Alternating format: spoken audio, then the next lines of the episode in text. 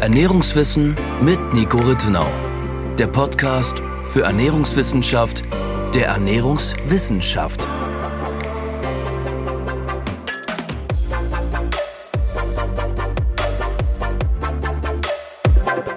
Hallo und herzlich willkommen zu unserer 17. Podcast-Episode. Heute sprechen wir über die Pros und die Cons, also die Vor- und die Nachteile von Nahrungsergänzungsmitteln. Wir haben ja in den letzten Folgen schon immer wieder mal relativ viel über Nahrungsergänzungsmittel, Supplementierung, Nährstoffe, Nährstoffanreicherung etc. gesprochen. Und heute wollen wir uns ein paar konkrete Punkte angucken, was denn für eine Supplementierung oder eine ja, Lebensmittelanreicherung spricht und was dagegen spricht, weil es gibt sowohl auf der einen als auch auf der anderen Seite ein paar sehr spannende Punkte, die viele Leute, denke ich, nicht so im Blick haben.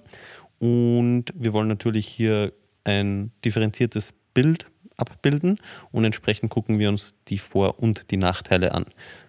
Womit sollen wir starten? Ich persönlich wäre ja für die Nachteile. Ja, würde ich auch sagen. Lass okay. mit den Nachteilen starten, weil ich glaube, das ist ja auch das, was Leute nicht am Schirm hätten, dass wir auch natürlich offen über potenzielle Unzulänglichkeiten sprechen, weil wir, also ich in meinem Fall vor allem als Ernährungswissenschaftler ja nur notgedrungen Nahrungsergänzungsmittel aktuell im Rahmen der pflanzenbetonten Kost empfehle, weil die Lebensmittelproduktion halt unzureichend ist. Und ich hoffe sehr, dass ich auch davon wegkommen kann, wenn es dann soweit ist. Würdest du es denn eigentlich auch bei einer Mischkost empfehlen?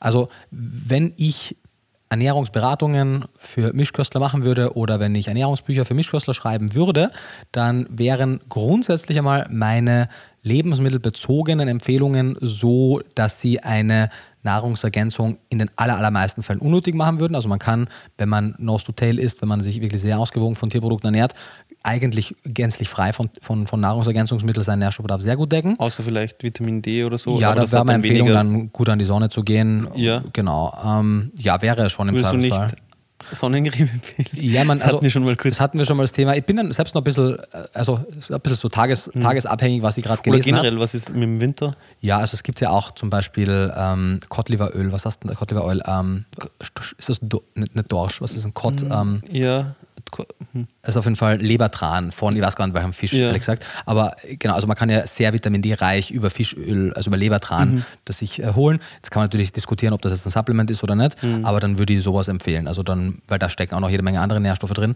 Also muss man ehrlicherweise, oder vielleicht würde ich auch mal ein Grillöl empfehlen für EPA, DHA und Cholin zusätzlich, damit man jetzt ein ganzes Cholin über Eier decken muss und so.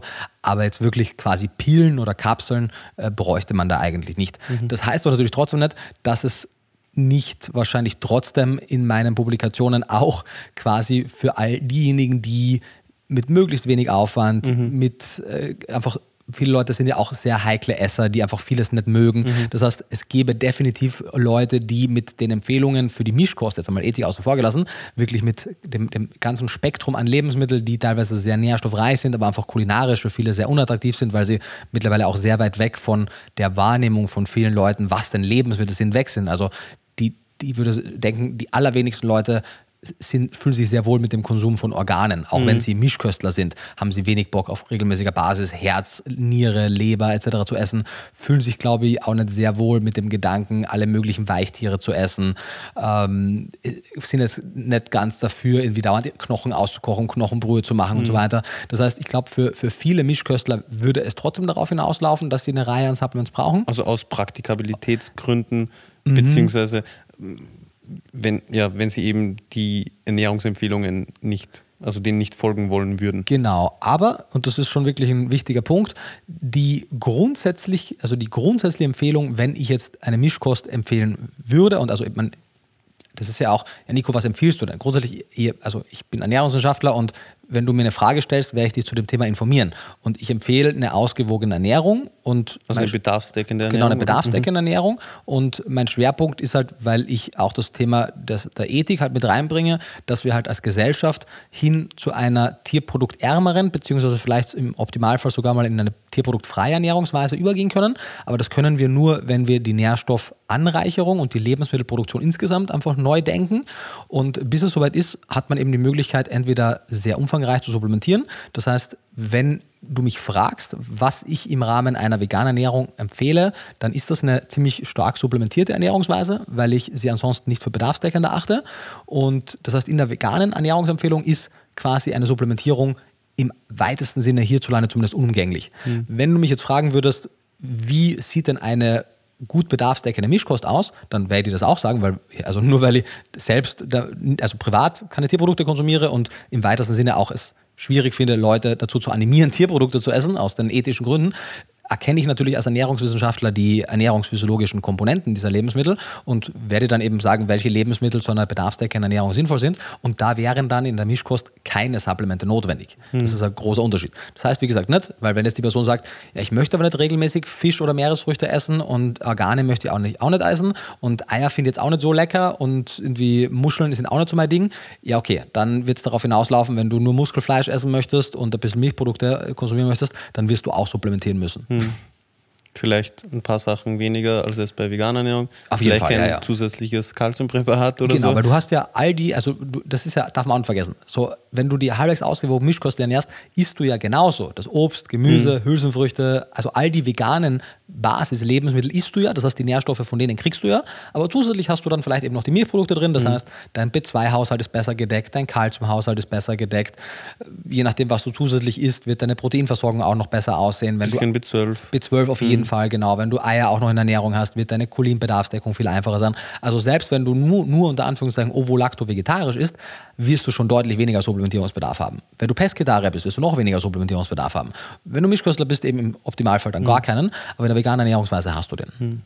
Mit, allen und, mit allen Vor- und Nachteilen, die wir ja heute noch mhm. besprechen werden. Sprich, um auf die eigentliche mhm. Frage zurückzukommen, die ja eigentlich war, was war die eigentlich? Ja, sollen wir mit dem Kontrast beginnen, oder? Genau, genau. Also wenn man sich eben bedarfsdeckend ernährt, also mhm. das war jetzt aus, aus der Erzählung her jetzt die Quintessenz, und man keine ethischen, wie sagt man, ethischen man keinen Grenzen, Anspruch an seine Ernährung ja, hat. Genau, dann würdest du grundsätzlich mal eine Ernährungsweise empfehlen können, die gänzlich ohne Nahrungsergänzungsmittel auskommt. Korrekt. Also ernährungswissenschaftlicher Sicht ist das mit, der vollen, mit dem vollen Spektrum an tierischen Produkten sehr einfach mhm. möglich. Okay. Und eben unter dem Aspekt der Ethik mhm. empfiehlst du es aber eben nicht zwingend, beziehungsweise du, du stellst es jedem frei, wie er sich dann entscheidet, aber weist darauf hin, dass wenn man sich, also wenn man gewisse Lebensmittelgruppen aus der Ernährung streicht, dass man die eben kompensieren sollte. Genau, also was du, so, ich bin also wie gesagt, ich ernähre mich selbst privat vegan. Ich finde, das ist ein wichtiges Thema. Aber ich bin vom Beruf wegen Ernährungswissenschaftler. Mhm. Ich bin nicht Vollzeitaktivist, der jetzt die Welt davon überzeugen muss, A oder B zu wählen, weil ich verstehe, dass die Welt viel zu kompliziert ist und dass in den meisten Fällen, wenn irgendwelche Social Justice Warriors der Meinung sind, sie müssen die Welt von heute auf morgen verändern, sie meistens im Prozess wahnsinnig viel verschlimmbessern. Und wenn wir zum Beispiel eine Ernährungswende über das Knie brechen würden und quasi mit den unzureichenden Rahmenbedingungen, die aktuell herrschen, eine, wir können es ja eh nicht, aber angenommen, wir könnten die Gesellschaft dazu zwingen, quasi jetzt Tierprodukte aus ihrer Ernährung zu streichen. Wenn das mit dem jetzigen Status quo passieren würde, würde das zu einer deutlichen Verschlechterung, selbst im Vergleich zu der schlecht zusammengestellten westlichen Mischkost, mhm. eine deutliche Verschlechterung von der Nährstoffstatus bedeuten, weil es ist ja auch irrsinnig zu denken, dass da aktuell sich wenig um Ernährung, sich um Ernährung kümmernde Mischköstler dann plötzlich zu einem sehr ernährungsinteressierten Veganer werden würde, sondern wenn du dem aber die Tierprodukte wegnimmst, erstens einmal wird das niemand einfach hinnehmen. Und selbst wenn im fiktiven Fall das die Bevölkerung hinnehmen würde, äh, würden die dann ja ungefähr so unüberlegt vegan essen, wie sie es jetzt halt mischköstlich machen. Und im Zweifelsfall kriegt man selbst über veganes, äh, über, über unveganes äh, Junk und Fastfood ein bisschen mehr Nährstoffe als mhm. durch veganes Junkfood, weil da ist zumindest in einem Burger ist ein bisschen Fleisch drin, ein bisschen B12 drin, ein bisschen Kalzium im Käse und so weiter. Mhm. Beides ist jetzt kein gutes Lebensmittel. Weder der vegane äh, Junkfood, äh, Schnellrestaurantbesuch oder der vegane, aber der unvegane ist doch ein bisschen nährstoffreicher. Mhm. Und deswegen, also ich, ich sehe meine Hauptaufgabe im Moment darin, zum einen vegan lebenden Menschen dabei zu helfen, ihren Nährstoffbedarf zu decken, also jene, die sich für eine vegane Ernährung interessieren oder die schon umsetzen, darin zu begleiten und zu unterstützen, ihnen Informationen zu bieten, dass sie das möglichst sinnvoll machen. Denjenigen, die der Meinung sind, dass sie auch sehr viel Outreach machen wollen und eben Leute von Dingen überzeugen wollen, denen biete ich ebenfalls die Möglichkeiten, dass wenn sie dann über ernährungswissenschaftliche Themen sprechen, sie halt möglicher, also möglichst keinen Unsinn sprechen, sondern sich halt möglichst an der Datenlage orientieren können, die ich ihnen aufbereite und ich möchte vor allem, und das ist mittlerweile einer, einer meiner größeren Schwerpunkte, ich möchte versuchen, mit sowohl was jetzt meine, meine Nährstoffkonzeption bei Watson angeht, aber auch die Bemühungen, die ich jetzt in der Lebensmittelindustrie anstelle, was die Lebensmittelanreichung angeht, aber zukünftig auch in, in anderen Rahmenbedingungen noch, halt Konzepte zu arbeiten, damit wir wirklich auf Bevölkerungsebene einen Umstieg auf eine pflanzlichere Ernährung leichter und besser machen können. Denn ich denke, die ganzen aktivistischen Bewegungen werden deutlich weniger Widerstand erfahren, wenn man eine gangbare oder gehbare Alternative hat. Weil mhm. im Moment, wenn jetzt ein veganer Aktivist zu der Allgemeinbevölkerung spricht und sagt, ernähr dich vegan, dann muss man ehrlicherweise sagen, ist das also bis vor nicht allzu langer Zeit wirklich auch fairerweise gesagt, kulinarisch wäre das eine sehr starke Verschlechterung gewesen. Mittlerweile gibt es wirklich einige sehr gute Produkte, aber in einigen Fällen, zum Beispiel veganen Käse, gibt es immer noch nichts, was ansatzweise an, mhm. die, an die klassischen Käse rankommt, auch in vielen anderen auch Aspekten. Manche Personen als das bezeichnen. Aber wenn man sich ehrlich ist, ist es also, also ich habe noch nichts gekostet. Ja, also es ist einfach, eine, ist einfach eine Lüge. Also der beste vegane Käse ist schlechter als die meisten anderen Käse und das ist auch, man, es liegt in der Natur der Sache. Man, die Käsekultur, die Käsetradition ist so alt und da steckt so viel Wissen drin. Mhm. Natürlich wird das jetzt nicht innerhalb von kürzester Zeit nachgemacht werden können, aber es wird vielleicht zukünftig so sein. Aber mittlerweile muss man sagen, ist der Unterschied schon deutlich kleiner. Also mhm. wenn ich mir an die ersten veganen Käse von vor zehn Jahren erinnere, dann hat sich da schon viel getan auf jeden Fall. Und in anderen Bereichen Fleischersatz würde ich sagen sogar deutlich mehr noch. Also Fleischersatz, gerade so, wenn es jetzt um Patties oder um, um Bolognese oder also mhm. alles, was so ein bisschen verarbeiteter ist, da gibt es einiges, vor allem so im, im Bereich Hühnchen und sowas, wirklich mhm. schon sehr nahe dran kommt. Das heißt, da gibt es schon wirklich gute Alternativen. Das heißt, da ist jetzt der, die ein Einbußen, Plural ist das Einbuße, Einbußen, die Einbußen ja. ja genau, äh, sind hier auf geschmacklicher Ebene, würde ich sagen, mittlerweile schon gegen Richtung vernachlässigbar in vielen Aspekten, aber die Nährstoffeinbußen halt nicht. Mhm. Und deswegen, wenn man den, den veganen Aktivismus wirklich auf fruchtbaren Boden treffen lassen möchte, dann muss es hier bessere Rahmenbedingungen geben, damit die veganen Alternativprodukte mhm. eben gescheit angereiht sind. Und das ist eine meiner Hauptaufgaben des sicherzustellen. Weil wir wollen wirklich nicht eine Ernährungswende über den Zaun brechen oder vom Zaun brechen, die dann zu einer insgesamt schlechteren Versorgung der mhm. Bevölkerung führt. Weil genauso sehr wie mir Ausbeutung und Grausamkeit ein Dorn im Auge sind von nichtmenschlichen Tieren für unsere Zwecke, ist es natürlich auch ein Dorn im Auge, wenn für die vegane Philosophie die Gesundheit zumindest gewisser Personengruppen leidet. Mhm. So beides akzeptiere ich nicht.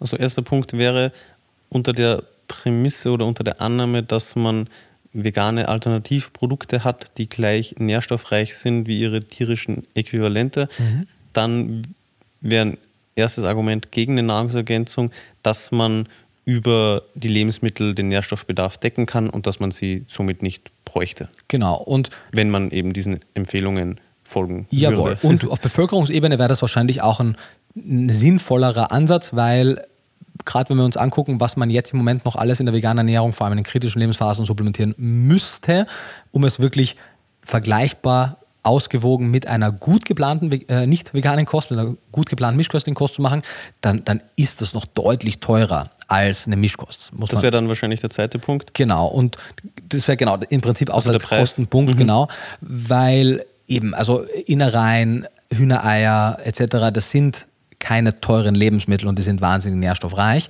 Und das mit Nahrungsergänzungsmitteln zu kompensieren, ist, ist nicht, nur, nicht nur teurer, sondern man muss es halt auch wissen, wie es geht. Also man muss ja auch das Wissen haben, welche Stoffe das sind, mhm. man muss verstehen, wo man die herbekommt, etc. Das heißt, es ist wie du gesagt hast, der Kostenpunkt spricht dagegen.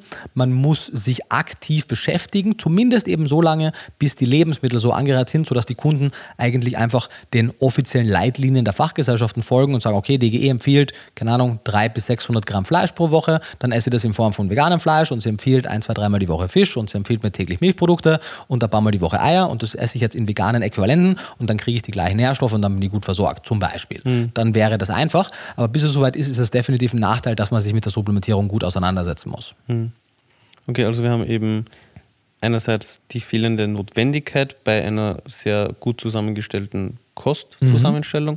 Mhm. An zweiter Stelle ist eben den Preis. Mhm. Also ja, etwas, was gegen Nahrungsergänzungsmittel spricht, ist, dass es natürlich in vielen Fällen die teurere Alternative verglichen mit gewissen aktuell tierischen Produkten ist. Mhm, wobei man fairerweise da auch argumentieren könnte, so sind vielleicht gewisse Tierprodukte künstlich günstig ja. gehalten, weil also ja. das so ein Ei 10, 15 mhm. Cent kostet, so das kann ja nicht sein. Und auch Milchprodukte in Milchprodukte, Deutschland. So ein Skier für einen Euro oder einen also Euro das 50, einfach so stark subventioniert. Gramm. Ja, nicht nur, also es ist subventioniert, aber man auch Zucker und Mehl sind subventioniert. Es ist einfach auch. Ja, die sind auch günstig. Stimmt auch, stimmt auch. Aber die liefern nur hin. Ja, vorstellen schon. Aber es sind natürlich auch einfach unter so unangenehmen Bedingungen, nicht nur für das Tier. Das Tier natürlich, obviously hm. hat das Tier unangenehme Bedingungen, aber wenn man, ich meine, also ich habe noch niemals gehört, dass ein Milchbauer nicht klagt. Hm. So Milchbauern sind echt immer schlecht drauf, weil die Milchpreise im Keller sind, weil die Konsumenten nicht bereit sind, gescheit dafür zu zahlen. Und das heißt, der Rohstoff Milch, der ja für die ganzen Milchprodukte die Basis ist, der ist wahnsinnig schlecht bezahlt, hm. obwohl das ziemlich aufwendig ist. Billigfleisch ist das Gleiche. Gleiches Wenn man Ding. sich anguckt, was, was jemand. Was kostet ein Mastschwein? Ja. Da, kostet, da kostet mir ein Hamster mehr. Ja. So, so, so, eine Zuchtlinie wahrscheinlich. Mhm. Ja. Seriously. Also ein also Hamster, Hamster oder Hase ja. Beim, beim, Züchter kostet mehr als ein Schwein. Und du sagst es ja auch oft so, die Auswirkungen oder die Folgen, die wir damit folgenden Generationen aufbürden. Genau, die versteckten Kosten. Ja, die sind ja auch um einiges höher. Einiges höher, ja. Also es ist auch ein bisschen kurz gedachtes oder ja. ja. ein kurzer Blick auf den Preis. Ja, also das, was man am, an der Supermarktkasse bezahlt, genau. ist nicht der wahre Preis genau. dieser Lebensmittel. Es hat eine, eine Kostenverschiebung stattgefunden. Ja. Aber ehrlicherweise, ich meine, Generation YOLO, sowas für die Person, die das jetzt kauft, der kann das wurscht sein. Aber wenn wir halt das Ziel verfolgen, unseren Kindeskindern mhm. und denen auch noch nichts aufzubürden, also man, auch die letzte Generation hat ja unserer Generation schon einiges aufgebildet und man sagt so, hey, war das jetzt die feine englische Art? Aber das ist ja noch nichts im Vergleich zu dem, was wir Nachfolgegenerationen mhm. aufbürden. Ja, plus fairerweise muss man, finde ich, dazu sagen, oft ist es ja nicht in der Macht des Einzelnen. Nee, nee, nee, genau. Also beeinflussen, weil oft niemand, der Individuen verantwortlich ja. macht. Ja.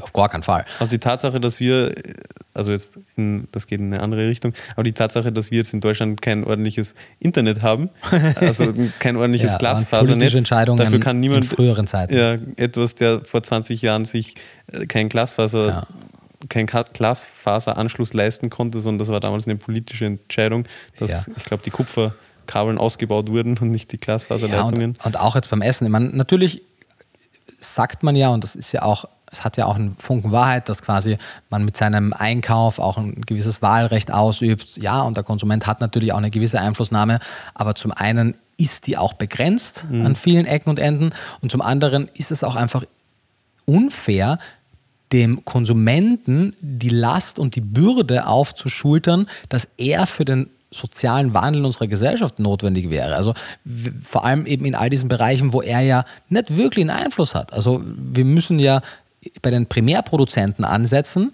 und die müssen Subventionen bekommen und, und Anreize bekommen, mhm. damit sie sich verändern. Also ich, ich habe jetzt nicht unendlich viel Kontakt mit, mit Leuten aus der Landwirtschaft, aber wann immer ich Kontakt mit Leuten aus der Landwirtschaft habe, niemand von denen hat Bock, seine Tiere so schlecht zu behandeln, mhm. sondern die sagen halt, du kannst im Ernst, wenn der Großteil der Welt so billiges Fleisch haben möchte und es wird ihnen jemand liefern, wenn ich es nicht bin, geht, also wenn die Person es nicht ist, dann geht die in Konkurs und dann ist, sind zehn andere da, die sich freuen, das zu produzieren zu, dem, zu den Konditionen, ähm, dann, dann hat der natürlich auch nur eine sehr begrenzte, einen sehr begrenzten Spielraum.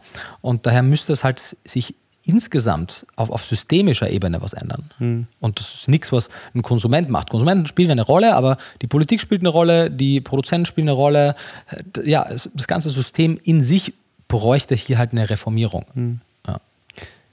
Hast du noch einen weiteren Punkt? Mir ja, würden noch ein, zwei Sachen klar, einfallen, meine, aber ja, auf jeden Fall. Also im Prinzip hast du bei den Nahrungsergänzungsmitteln, also unter der Prämisse, klar, unter der Prämisse, dass alles perfekt reguliert ist und du die richtigen Supplements kaufst, etc., sind Supplements super. Aber du hast natürlich wahnsinnig, sagen, ja. wahnsinnig großes Risiko auch mhm. bei den Supplements, weil Nahrungsergänzungsmittel sind unfassbar schlecht reglementiert, mhm. unfassbar schlecht kontrolliert. Das heißt, man ist als Konsument vollkommen darauf angewiesen, dass man A selbst ein gutes Grundverständnis hat, wie man Qualität erkennt und man ist darauf angewiesen, dass man Produzenten hat, die eine freiwillige, höhere Qualitätskontrolle ansetzen, als es der Markt verlangt. verlangt. Mhm. Genau. Beziehungsweise und der Gesetzgeber oder die Regularien. Sowohl als auch, also ja. der Gesetzgeber, aber auch, weil der Markt könnte sich auch selbst regulieren, tut aber auch nicht. Das heißt, am ja. Markt können weiterhin Unternehmen bestehen, die äh, wahnsinnig schlechte Qualität mhm. liefern, mhm. weil es eben nicht wirklich vom Markt geregelt wird, mhm. weil es von den Konsumentenseiten nicht wirklich verlangt wird. Das heißt, man ist darauf angewiesen, dass man ehrlicherweise aus, ich meine, jetzt bei What's Nutrition aus ziemlichen, ja, A, altruistischen Gründen gegenüber anderen Veganern und B, aus, aus Eigennutz, weil du halt selber gute Supplements haben möchtest, mhm. ein Unternehmen findet, das halt auf dem Niveau produziert und gleichzeitig halt dann nicht verrückte Preise hat, sondern möglichst fair kalkuliert. Und es gibt, also es gibt ja auch, es gibt auch manche andere Unternehmen hierzulande, die auf jeden Fall sehr gut produzieren, sage ich jetzt mal. Ja, aber die, die sind im veganen Bereich meistens Ja, genau. ja, voll. Das ist ein Punkt, das und die Preise sind teilweise auch. Preise sind oft teurer, aber also ist jetzt beispielsweise nicht so, dass ich überhaupt keine anderen Produkte selber mehr verwenden würde. Also ich kenne ja zum Glück ein paar Unternehmen, die denselben Produzenten haben, darf genau. ich nur leider nicht nennen. Aber, aber nicht, weil du es nennen möchtest, sondern weil ja, ja, die sechs. Unternehmen nicht zeigen wollen, wer ihr Produzent ja, ist. Genau. Und was absurd ist. ja. Liebe Grüße an die Unternehmen. Entsprechend ist es jetzt nicht so, dass man überhaupt nichts am Markt mehr konsumieren könnte. Nee, nee überhaupt nicht. Das aber ist nicht. Im Nahrungsergänzungsbereich, ja. wenn man Schwerpunkt auf vegane Ernährung setzt, ist es sehr dünn. Und es ist auf jeden sehr Fall dünn. ein Aspekt, den man, also dessen man sich bewusst, bewusst sein sollte. Muss, genau. Dass eben die oftmals wahrscheinlich fehlende Qualität, die mhm. an manchen Stellen wahrscheinlich, also da wird versucht, das mit Marketing wettzumachen, mhm. ja, ist auf jeden Fall auch ein Punkt, der bei vielen Produkten gegen eine Supplementierung genau. oder gegen Nahrungsergänzung. Und natürlich gibt es auch minderwertige Nahrungsmittel, aber vor allem, wenn wir jetzt über tierische Produkte sprechen, liegt es halt in der Natur der Sache, dass das Fleisch, die Milch, die Eier einen gewissen Grundnährwert aufweisen, weil der tierische Organismus, selbst wenn das Tier selbst gewisse Unterversorgung hat, trotzdem die Natur sicherstellt, weil ja ich meine, Milchprodukte, das, da geht es ja um Muttermilch mhm. von einem Säugetier und wir haben es ja in der Schwangerschaftsfolge besprochen, die, die Mutter beraubt sich selbst ihrer Nährstoffe, um den Säugling möglichst viel Nährstoffe zu geben, beziehungsweise um möglichst viel Nährstoffe in die Muttermilch zu geben. Und dasselbe gilt auch für die Eier der, der Hühner. Und entsprechend wird man selbst wenn unter dem fiktiven Szenario die, die Futtermittelanreicherung schlecht ist oder die einfach nicht gut gefüttert werden, wird man selbst bei den billigsten, unethischen, unökologischen, schlechtesten Massentierhaltungsprodukten immer noch einen Mindestnährwert haben. Natürlich kann es dann sein, dass die belastet sind mit Bakterien oder alles Mögliche, aber grundsätzlich einmal die Vitamine und die Nährstoffe stecken so weit drin, auch was jetzt der Innereien und etc. angeht. Und bei Supplements hat man halt am Markt immer wieder mal gesehen, dass es wirklich Supplements am Markt gibt, die einfach kein, die nichts enthalten, also mhm. die quasi nur, nur Füllstoff sind, weil entweder aus, aus Fehlern in der Produktion oder aus, aus Mutwilligkeit quasi nichts beigeben wurde. Oder, was wir jetzt im letzten Fall auch wieder hatten, Vitamin D von einem deutschen Hersteller, das so krass überdosiert war, dass die Athleten, die das selber beworben haben, Nierenversagen Nierenversagen hatten, im Krankenhaus lagen.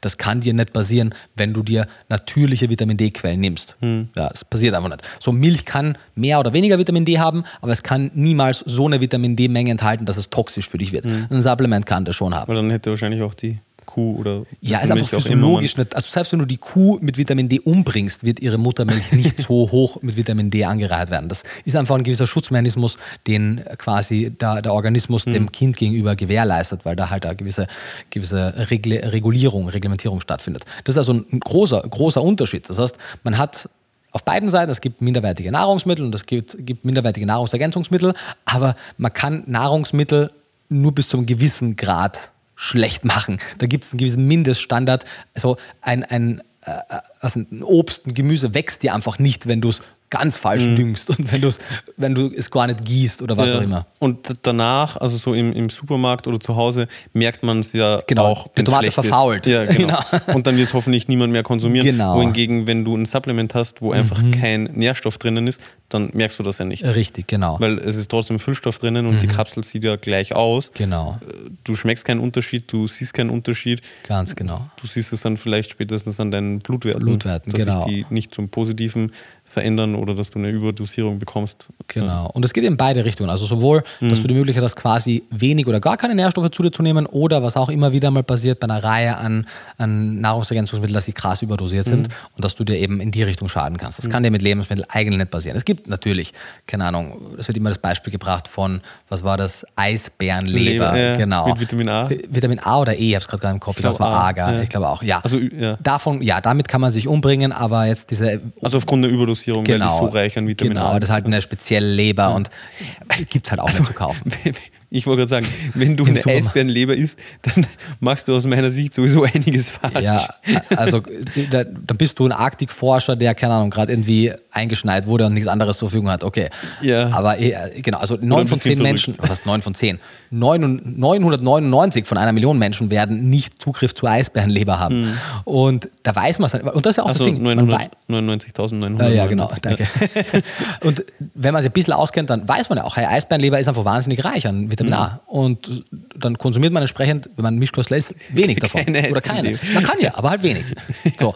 Und Also kann man das so? Ich glaube, es ist illegal, oder? Könnte Äh, ich mir vorstellen. Sind, also hierzulande, glaube ich, darf man nichts von Eisbären Gute konsumieren. Frage. Aber also ja, I don't know. ist jetzt nur eine, ich weiß auch nicht. Ist jetzt nur eine Vermutung meinerseits, Ja. keine Ahnung. Ich weiß auch nicht. Aber wie dem auch sei. Mit einer ganz normalen Leber von, also normal, Leber ist Leber, aber mit einer Leber von einem Huhn oder von einem Rind passierte das nicht. Das heißt, das ist definitiv ein wichtiger Punkt. Und natürlich sind, also das ist auch so ein zweischneidiges Schwert, weil der Körper hat natürlich ein- eine, eine Vielfalt an Nährstoffen, die er benötigt. Und Nahrungsergänzungsmittel, klug zusammengestellte Nahrungsergänzungsmittel gehen ja auch immer mehr in den Weg und ich möchte auch glauben, dass meine Arbeit davon auch einiges mit beigetragen hat, dass sie eben deutlich umfangreicher werden, dass man jetzt nicht, wie man es heutzutage auch im Drogeriemarkt findet und auch bei vielen anderen Supplementherstellern immer noch, aber es wird, glaube ich, weniger. Hier ist ein Präparat mit Vitamin B1 und hier hast du dein Selenpräparat und hier hast du dein Eisenpräparat und dann denkt die Person, okay, ich habe am Eisentest einen Eisenmangel und jetzt nehme ich nur das Eisen und aber kein, keine anderen Mineralstoffe. Und so funktioniert das halt nicht, weil erstens einmal, also es würde funktionieren unter der Prämisse, dass du alle deine Nährstoffe getestet hast und wirklich nur da ein Mangel besteht, aber das ist meistens nicht der Fall, weil die meisten Lebensmittel haben mehrere Nährstoffe dicht konzentriert und meistens kommt ein Mangel in Kombination mit anderen. Das heißt, isolierte Stoffe einzeln für sich, vor allem wenn es etwas höher dosiert gegeben ist, ist kluger Ansatz und bei Lebensmitteln passiert dir das halt nicht, weil du wirst in den meisten Lebensmitteln halt eine, Fühl eine Viel Vielfalt, eine Fülle an Nährstoffen haben und wirst eben nicht anfangen, einzelne Nährstoffe über Lebensmittel aufzunehmen. Das wäre, finde ich, auch mal ein interessantes Thema für eine eigene Folge, weil es gibt ja sehr viele Personen, die sich genau dafür aussprechen, zu sagen, hey, ernähr dich ausgewogen und, und gesund und abwechslungsreich und dann wirst du mit dem allermeisten sehr gut versorgt sein. Lass ein Blutbild machen und wenn du dann den ein oder anderen Mangel hast, dann supplementier das gezielt, um Ja, den Mangel auszugleichen. Also das verstehe auch bisschen, Mischkost natürlich. wo, woher es kommt. Ja. Wie meinst du, also warum funktioniert es in der Mischkost? Naja, weil du in der veganen Ernährung einfach zwangsweise eine ganze Reihe an Nährstoffen hast, die du nicht kriegen wirst. Ja, ja, genau. Aber Aber also Mischkost funktioniert theoretisch, natürlich muss man auch sagen, viele Blutwerte sind halt sehr aussagekräftig. Das also du hältst ja selbst bei einer Mischkost wenig davon, oder? Also ich halte grundsätzlich auch bei der Mischkost wenig davon, weil es aus meiner Sicht einfach der falsche Ansatz ist. Mhm. Aber wenn es irgendwie geht, dann nur in einer Mischkost. Bei der veganen Ernährung vergiss es einfach, weil du musst keinen Omega-3-Index-Test machen, damit ich dir sagen kann, dass wenn du kein Mikroalgenöl zu dir nimmst, dass du schlecht versorgt sein wirst. Zu 99 Prozent. Also ich habe noch keinen einzigen Fall entdeckt, wo jemand an Über Ü- acht- über ja, acht das hätte stimmt. ohne. Never. Und ich habe mittlerweile, also in den Studien, hunderte und selbst Privatpersonen, die mir ihre Werte geschickt haben, Mhm. viele, viele Dutzende. Und ja, liegt, scheint nicht in der Natur der Menschen zu liegen. Es mag sein, dass es vielleicht eine Bevölkerungsgruppe gibt, in wo wirklich westlich, europäischstämmige, Mhm. Deutsche, Österreicher, Schweizer mit Wurzeln hierzulande mehr Mhm. oder weniger, habe ich noch niemanden erlebt. Ja. Deswegen. Genau, aber zurück vielleicht, also Ja. weil, wie gesagt, das wäre, glaube ich, mal Eigene Folge ein wert, Thema ja. für eine eigene Folge. Zurück zum Thema der Qualität. Mhm. Magst du dann noch was dazu sagen? Weil ich hätte noch ansonsten einen vierten Punkt. Ja, bitte. Also einen, einen negativen Punkt, Ja, der gegen Nahrungsergänzungsmittel spricht, bevor wir dann, außer wenn du noch einen fünften hast, zu den Pros, also zu den Vorteilen kommen. Und zwar, also soll ich den vierten Punkt Mhm. Bitte, nennen ja. oder hast du noch was? Okay. Zwar auch, geht auch ein bisschen in Richtung Qualität und zwar die Sinnhaftigkeit vom Produkt selber, was Mhm. die Inhaltsstoffe betrifft. Also es gibt ja sehr, sehr viele Produkte, die jetzt überhaupt keine Nährstoffe im klassischen Sinne, also keine Vitamine, Mineralstoffe, Aminosäuren, Fettsäuren oder so liefern, sondern einfach nur irgendwelche E- Extrakte oder was auch immer. Und da ist es aus meiner Sicht sehr fraglich, ob und wenn überhaupt, wie viel sich das überhaupt bringt. Also es Ja. gibt es gibt Zimt-Supplements, so dass einfach nur, also ja, kann man machen so, aber verwende einfach das Gewürz, wenn du Bock auf Zimt hast. Und wie viel bringt dir ein Zimt-Supplement? Oder es gibt ein Ginkgo-Extrakt oder ähm, Maca-Wurzelkapseln, lauter so Sachen, wo einfach es aus meiner Sicht sehr fraglich ist, wie viel das überhaupt bringt, beziehungsweise es um einiges sinnvoller wäre wahrscheinlich, wenn man das Geld für andere Sachen ausgibt, entweder für nährstoffdichte Lebensmittel oder für sinnvolle Nahrungsergänzungsmittel. Ja, ich glaube, das ist, das ist gut auf den Punkt getroffen. Also ich würde schon sagen, dass es gibt wahrscheinlich auch wirklich ein paar Supplements, die man wirklich straight sagen kann, die sind wirklich mhm. unnötig und die, die wirken einfach nicht. Ja, aber für, vielleicht kurz noch. Also es gibt sicher auch Stoffe, also Pflanzenextrakte oder so, die in ihrer isolierten Form auf jeden Fall positive Effekte haben können. Auch vor allem, weil man sie dadurch höher dosiert zuführen kann, als man es über die Nahrungsmittel bekommt. Aber bei sehr vielen ist es einfach nicht der Fall. Ja. Und es gibt wenig das zum Evidenz einen und halt zum anderen, sie sind aus meiner Sicht nicht die erste Linie an Supplements. Genau. Weil ich sehe viele Leute, die alle möglichen Extrakte und so weiter zu sich nehmen, aber halt ihre essentiellen Nährstoffe nicht abdecken. Mhm. Also bevor du nicht die langkettigen Omega, also wenn man jetzt über vegane Ernährung sprechen mhm. würdest, nicht die langkettigen Omega-Fettsäuren abdeckst, keine Multinährstoffe mit den Vitaminen und den Spurelementen hast, nicht Cholin abdeckst, dein Glycinversorgen gedeckt hast, bevor du das nicht hast, ja. überleg nicht, ob du jetzt einen Brokkoli-Extrakt brauchst genau. oder über, ob du Kurkumin-Supplements ja. brauchst oder so. Also das ist auch der Punkt, weil du in der letzten Folge, glaube ich, auch deine Nahrungsergänzungsmittelpyramide mhm. angesprochen hast. Da gibt es ja auch auf deinem Instagram-Kanal ein Story-Highlight dazu, ja. also das kann man sich angucken. Können wir auch verlinken. Mhm. Und viele der Produkte sind praktisch über der Pyramide, also die sind da noch gar nicht drinnen. Richtig. Und in der Pyramide sind aber so die, die Basics. Ja. Und dann gibt es eben Personen, die supplementieren etwas, was dann eigentlich erst über die, also was in der Pyramide noch gar nicht drin ist, weil du ja. dich eben auf die ja, wichtigen Sachen, sage ich jetzt mal, fokussiert hast. Und das macht natürlich keinen Sinn. Nee, also das macht, was du so im therapeutischen Ansatz kann das manchmal Sinn machen. Es kann im Biohacking-Sektor ja. Sinn machen. Unter der Prämisse, dass das andere abgedeckt ist. Unter der Prämisse, dass das andere abgedeckt ist, genau. Davor kann man das wirklich ziemlich generalisierend mhm. sagen, macht das keinen Sinn. Mhm. Und das sind eben auch so Sachen, also Wobei es auch viele unnötige Lebensmittel gibt. Ja, ja. Also Superfood, so. Also ja. Oder halt alles, was Menschen aus Genuss essen. Ja. Das, fügt jetzt auch nichts zu ihrer Nährstoffbedarfdeckung. Ja, so. ja. ja. Und eben so kann man machen, mhm. aber ist in vielen Fällen oder sollte in vielen Fällen nicht der erste Schritt sein bei einer Supplementierung und ja. ist aus meiner Sicht eben ja, auf jeden Fall ein Argument gegen viele Produkte, weil sie mhm. um vieles unnötiger sind, als sie oft vermarktet werden. Ja, voll. Und ich meine, so in, natürlich gibt es auch gewisse Stoffe in Pflanzen, die dazu führen, dass gewisse Nährstoffe schlechter aufgenommen werden. Man mhm. denkt jetzt an die ganzen Antinutritiva wie Phytinsäure, also Phytate, Phytatkomplexe oder Trypsin-Inhibitoren etc. Aber mit, mit wenigen Ausnahmen ist es meistens so, dass Nährstoffe aus, aus Lebensmitteln, pflanzlich wie tierisch, tierische noch mehr als im pflanzlichen, aber insgesamt relativ gut aufgenommen werden. Also die sind, viele der Mineralstoffe sind in Chelatform gebunden, also an Aminosäuren gebunden zum Beispiel. Äh, viele Vitamine sind hoch bioverfügbar etc. Und viele Nahrungsergänzungsmittel enthalten Nährstoffe in sehr schlecht verfügbarer Form. In vielen Fällen kann man natürlich auch sehr gute Supplements haben, die dann teilweise sogar höher bioverfügbar sind, mhm. wie es jetzt im Nahrungsmittel ist. Aber erneut beim Nahrungsmittel hat man eine gewisse Grundsicherheit mit wenigen Ausnahmen, wo man weiß, okay, zum Beispiel das Kalzium und das Eisen, Spinat ist wirklich nicht gut bioverfügbar aufgrund vermutlich der Oxalate oder anderer Faktoren. Aber in den meisten Fällen sind die Mineralstoffe recht gut bioverfügbar. Wenn man sich jetzt so ein Bilo-Supplement kauft, wo jetzt Eisenoxid drin ist oder so, da wird man primär Bauchweh davon kriegen und wird weniger Eisen aufnehmen. So. Mhm. Das passiert dann mit Lebensmitteln auch weniger. Mhm. Mhm. Ja.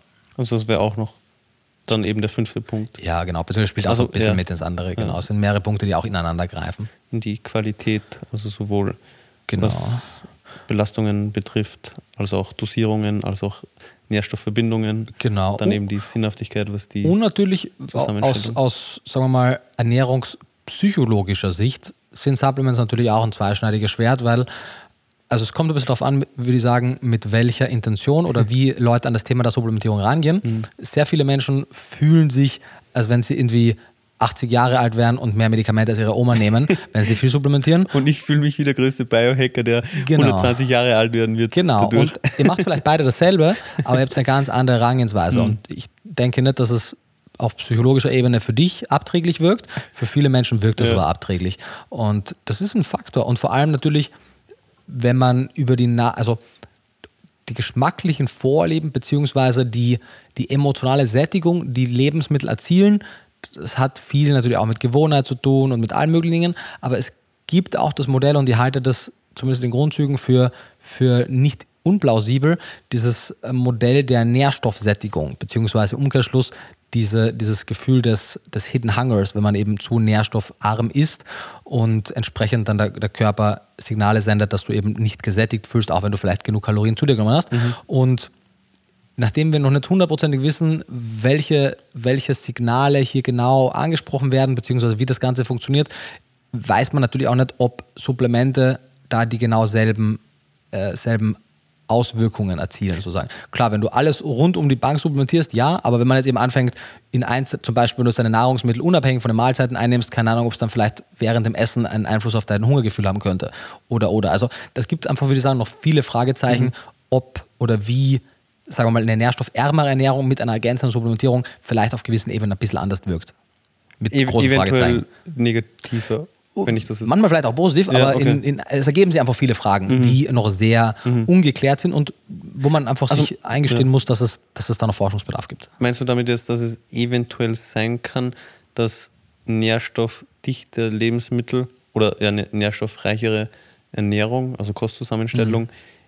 besser auf das Hungergefühl wirkt als also eine nährstoffärmere? Sehr, sehr plakativ jetzt gesagt, einfach nur damit mein Punkt rüberkommt. Mhm. gibt sehr viele Ausprägungen dieser Theorie, was man alles bedenken könnte. Aber zum Beispiel, angenommen, du hast eine insgesamt nicht so nährstoffreiche Ernährung und sagst, hey, ist jetzt ja kein großes Problem. Ich trinke dann einfach am Abend vom Schlafengehen entweder einen Proteinshake, der angereiht ist mit Nährstoffen und dann bin ich fein. So, nachdem man definitiv weiß, dass Protein ganz gut sättigt. Wenn jetzt aber tagsüber deine Ernährungsweise relativ proteinarm ist und du quasi den Großteil des Proteinbedarfs dann über einen Shake am Abend zu nimmst, Vielleicht könnte es sein, dass du dich dann tagsüber potenziell etwas über isst und mehr Kalorien zu dir nimmst, mhm. als für dich gut wäre. Und gerade wenn die Mikronährstoffdichte auch noch einen Einfluss auf Sättigungsgefühl haben sollte, was vielleicht der Fall ist, vielleicht auch nicht, das ist sehr fraglich, wie gut diese Chemorezeptoren auf das eingestellt sind, könnte es eventuell passieren, dass quasi deine konzentrierte Nährstoffzufuhr in einem, sagen wir jetzt mal, angereicherten Shake am Abend äh, insgesamt im Laufe des restlichen Tages unter, zumindest unterschiedlich wirkt auf dich, dein Sättigungsempfinden, vielleicht auch dein ganzes äh, psychosoziales äh, Wohlbefinden im Vergleich zu zwei oder drei ausgewogene Mahlzeiten. Mhm. Maybe. Ich wollte es einfach nur mal in den mhm. Raum bringen, dass man, also ich bin nicht der Meinung, dass man Dinge unnötig verkomplizieren sollte oder Fragen aufwerfen sollte, wo die jetzt notwendig sind und im Zweifelsfall würden wäre es für die meisten Menschen ein riesengroßer, riesengroßer Vorteil, würden sie so einen angereicherten Proteinshake am Abend trinken. Mhm. Weil jetzt ist aktuell die Alternative, es halt nicht zu haben und dann so zu leben, wie sie leben. Aber wenn wir das auf grundsätzlicher Ebene, auf der Metaebene besprechen, denke ich, muss man sich die Frage gefallen lassen, ob das vielleicht einen Unterschied macht. Mhm. Ja. Okay. Kleiner Ausflug. Sollen wir es kurz zusammenfassen? Die, Bitte. Also ich glaube, es waren fünf Punkte. Erster Punkt war, Nahrungsergänzungsmittel sind, wenn man sich bedarfsdeckend ernährt und ja, keine, sich keine Einschränkungen in der Lebensmittelauswahl auferlegt, unnötig. Richtig. Punkt 2 war. Aber in, im Zuge dessen, das ist jetzt, also bitte nicht falsch verstehen, restrikt, gewisse Restriktierungen aus zum Beispiel ethischer mhm. Natur, wie es in der veganen Ernährung ist, halte ich für also für sehr altruistisch und sehr nobel, das zu machen und will überhaupt nicht sagen, dass das eine schlechte Idee ist. Mhm. Ich halte es nur für eine schlechte Idee, uninformiert solche Restriktionen zu machen und dann nicht einzusehen, dass man sich gerade um einige Nährstoffe beschneidet. Mhm, wichtiger Punkt. Ja. Und ja, dass man die auf jeden Fall eben am Schirm haben sollte Richtig. und gegebenenfalls supplementieren. Und mhm. dass auch, sorry, viele Mischkostler natürlich weiterhin aufgrund ihrer nicht, nicht ausreichenden Kostzusammenstellung auch Supplements brauchen, ja. aber in der Theorie eine sehr gut zusammengestellte, kluge Mischkost mhm. bräuchte sie nicht. Mhm. Punkt Nummer zwei war der Preis. Ja. Weil Supplements oft einfach teurer sind, also isolierte Nährstoffe, als gewisse subventionierte mhm. äh, Lebensmittel. Punkt 3 war dann der erste Aspekt der Qualität, nämlich dass mhm. viele Nahrungsergänzungsmittel aufgrund der fehlenden Regularien, aufgrund der fehlenden Kontrollinstanzen nicht kontrolliert sind und entsprechend Qualitätsmängel aufweisen können, also Belastungen oder einen fehlenden Nährstoffgehalt mhm. oder einen zu hohen Nährstoffgehalt. Genau. Also es kann in beide Richtungen ausschlagen. Das wäre dann eben Punkt 3. Punkt 4 ist dann, dass es viele Produkte gibt, die relativ unnötig sind von den Inhaltsstoffen her. Also dass sie beispielsweise keine äh, Nährstoffe per se enthalten, sondern nur irgendwelche Pflanzenextrakte oder ähnliches, die in manchen Phasen eventuell hilfreich sein können, aber nicht wirklich so wichtig sind. Ja, generell auch Kunden, glaube ich, sich sehr oft schwer tun, weil man ist intuitiv mit Nahrungsmitteln aufgewachsen. Mhm. Man weiß, ist jetzt ein Stück Fleisch oder ein Stück Brokkoli, wie ist das zu kategorisieren? Was steckt da ungefähr drin? Das weiß man. Mhm. Aber jetzt eben Nahrungsergänzungsmittel XY und vor allem, wenn wir dann einen Shop haben mit plötzlich 200 Nahrungsergänzungsmitteln, da wissen die meisten Leute nicht, was mhm. sie machen sollen. Ja. ja. Also bei Überangebot so, was Genau. brauche ich jetzt eigentlich? Ich meine, das haben natürlich haben sie das im Supermarkt auch oft, Ja. aber da ist es trotzdem ein bisschen intuitiver noch. Genau. Und der Punkt 5 war jetzt. Ja, also das waren die was? Hauptpunkte, das war einfach nur eine, eine Ergänzung, dass es eventuell wir mehr und mehr merken werden, dass es noch gewisse Feinadjustierungen in der Ernährung geben sollte, die rein über die Frage der, decken wir im Laufe des Tages die Nährstoffe ab, Hm. vielleicht noch brauchen werden. Mal sehen. Maybe, maybe not. Genau. Also das sind auf jeden Fall, ja, alles eigentlich aus meiner Sicht gute Argumente gegen eine Nahrungsergänzung, die man auf jeden Fall auch im Kopf haben sollte. Jetzt zu den Punkten, was spricht denn für eine Nahrungsergänzung? Alles andere. Der Rest. Ja, du hast mir vor einigen Monaten, war das glaube ich mal, ein paar sehr spannende Punkte genannt. Das sind eigentlich Dankeschön. auch die, die ich, die ich jetzt gerne durchbesprechen wollte, weil ein paar davon hatte ich selber noch nie so wirklich am Schirm und, und fand ich sehr spannend. Weißt du die noch?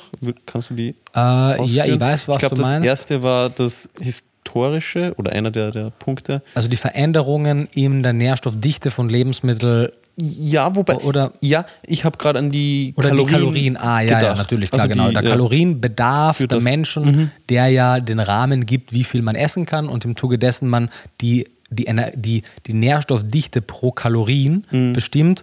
Und diese Nährstoff, der, der, der Anspruch an die Nährstoffdichte pro Kalorien hat sich in den letzten Jahrzehnten oder letzten Jahrhunderten zu Ungunsten der Leute verschoben, Mhm. weil wir heutzutage ja durch unsere sedentäreren Lebensstile mit etwas weniger körperlicher Arbeit weniger Kalorien verbrennen, entsprechend zum Halten unseres Gewichts weniger Kalorien zuführen dürfen und sollten. sollten genau und entsprechend aber einen, einen vergleichbaren Mikronährstoffbedarf haben und entsprechend pro zugeführter Kalorie ja mehr Mikronährstoffe zuführen müssen. Gibt auch Leute, die danach argumentieren würden, dass durch gewisse Stressoren wir vielleicht sogar einen etwas höheren Mikronährstoffbedarf haben. Da soweit möchte ich mir jetzt nicht aus dem Fenster lehnen. Das würde ich sagen, ist Maybe. interessante Hypothese, genau. Aber maybe, we'll see. Aber selbst wenn wir vom gleichen Mikronährstoffbedarf ausgehen, den man auch in anderer Umgebung vor 50, 100 oder 500 Jahren hatte, ist es eben so, dass aufgrund der geringeren körperlichen Betätigung Leute heute mit einer geringeren Kalorienzufuhr eben dieselbe Nährstoffmenge aufnehmen müssen und entsprechend pro Kalorie nährstoffreicher essen müssen. Das ist per se schon mal ein Fakt, der dazu führt, dass eben eigentlich die Ernährung oder die Nahrungsmittel nährstoffdichter sein müssten oder kalorienärmer bei gleichem Nährstoffgehalt. Beides basiert ja nicht. Es gibt Leitprodukte, ja, aber die sind auch nicht nährstoffreicher. Also da ist überhaupt kein Fokus auf die Nährstoffdichte, sondern also da ist ein Fokus auf Kalorien. die Fettreduktion entweder oder die Zuckerreduktion. Meistens nicht beides, sondern also, es gibt auch ein paar Leitprodukte mit wenig Fett und Süßstoffen, weil die meisten schmecken dann nicht mehr so lecker. Ähm, aber selbst wenn eben quasi auf eine Fettreduktion und Zuckerreduktion Wert gelegt wird, ist da kein Anspruch an eine Mikronährstoffdichte. Genau. Also angenommen, vor 100 Jahren hatten die Personen oder äh, die, die Menschen einen durchschnittlichen Kalorienverbrauch oder Bedarf, einen täglichen von, keine Ahnung, 3.000 bis 4.000 Kalorien, sage ich jetzt mal, wenn die sehr aktiv sind. Heutzutage sedentärer Lebensstil, wenig Sport, wenig Bewegung.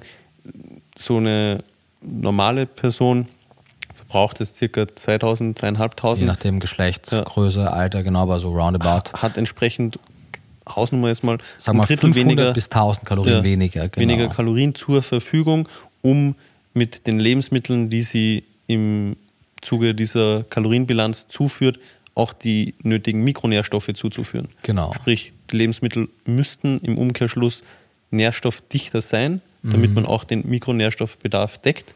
Genau. Und weil sie das nicht sind, Ja, oder wenn sie das eben nicht sind, dann kann eine Supplementierung sinnvoll, sein, Genau. um diese Diskrepanz eben auszugleichen. Genau, weil hier kriegt man ja mit der Supplementierung weitestgehend Mikronährstoffe zu Ohne Nulltarif. Also die Ja. Kalorien sind entweder nicht gegeben oder sehr vernachlässigbar. Genau. Also nur bei den Fettsäuren Aminosäuren, Fettsäuren, genau. hat man ein paar. Kalorien, aber im Verhältnis auch Ultra sehr wenig. wenig. Genau. Ja, genau. Also da in dem Kontext, um quasi den sedentär, also dass die, bitte nicht falsch verstehen, die Empfehlung ist natürlich, einen aktiveren Lebensstil zu haben. Ja. Wir versuchen ja keine Cheatcodes rauszugeben, wie man äh, quasi seinen ungesunden Lebensstil noch kompensiert.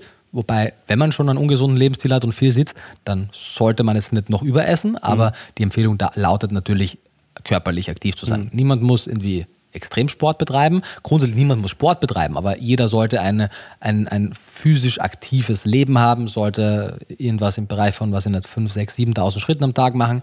Das muss man auch Gerne nicht mehr. Ja, genau. Also ich meine, diese 10.000 Schritte-Regel ist ja auch ein bisschen an Hahn herbeigezogen.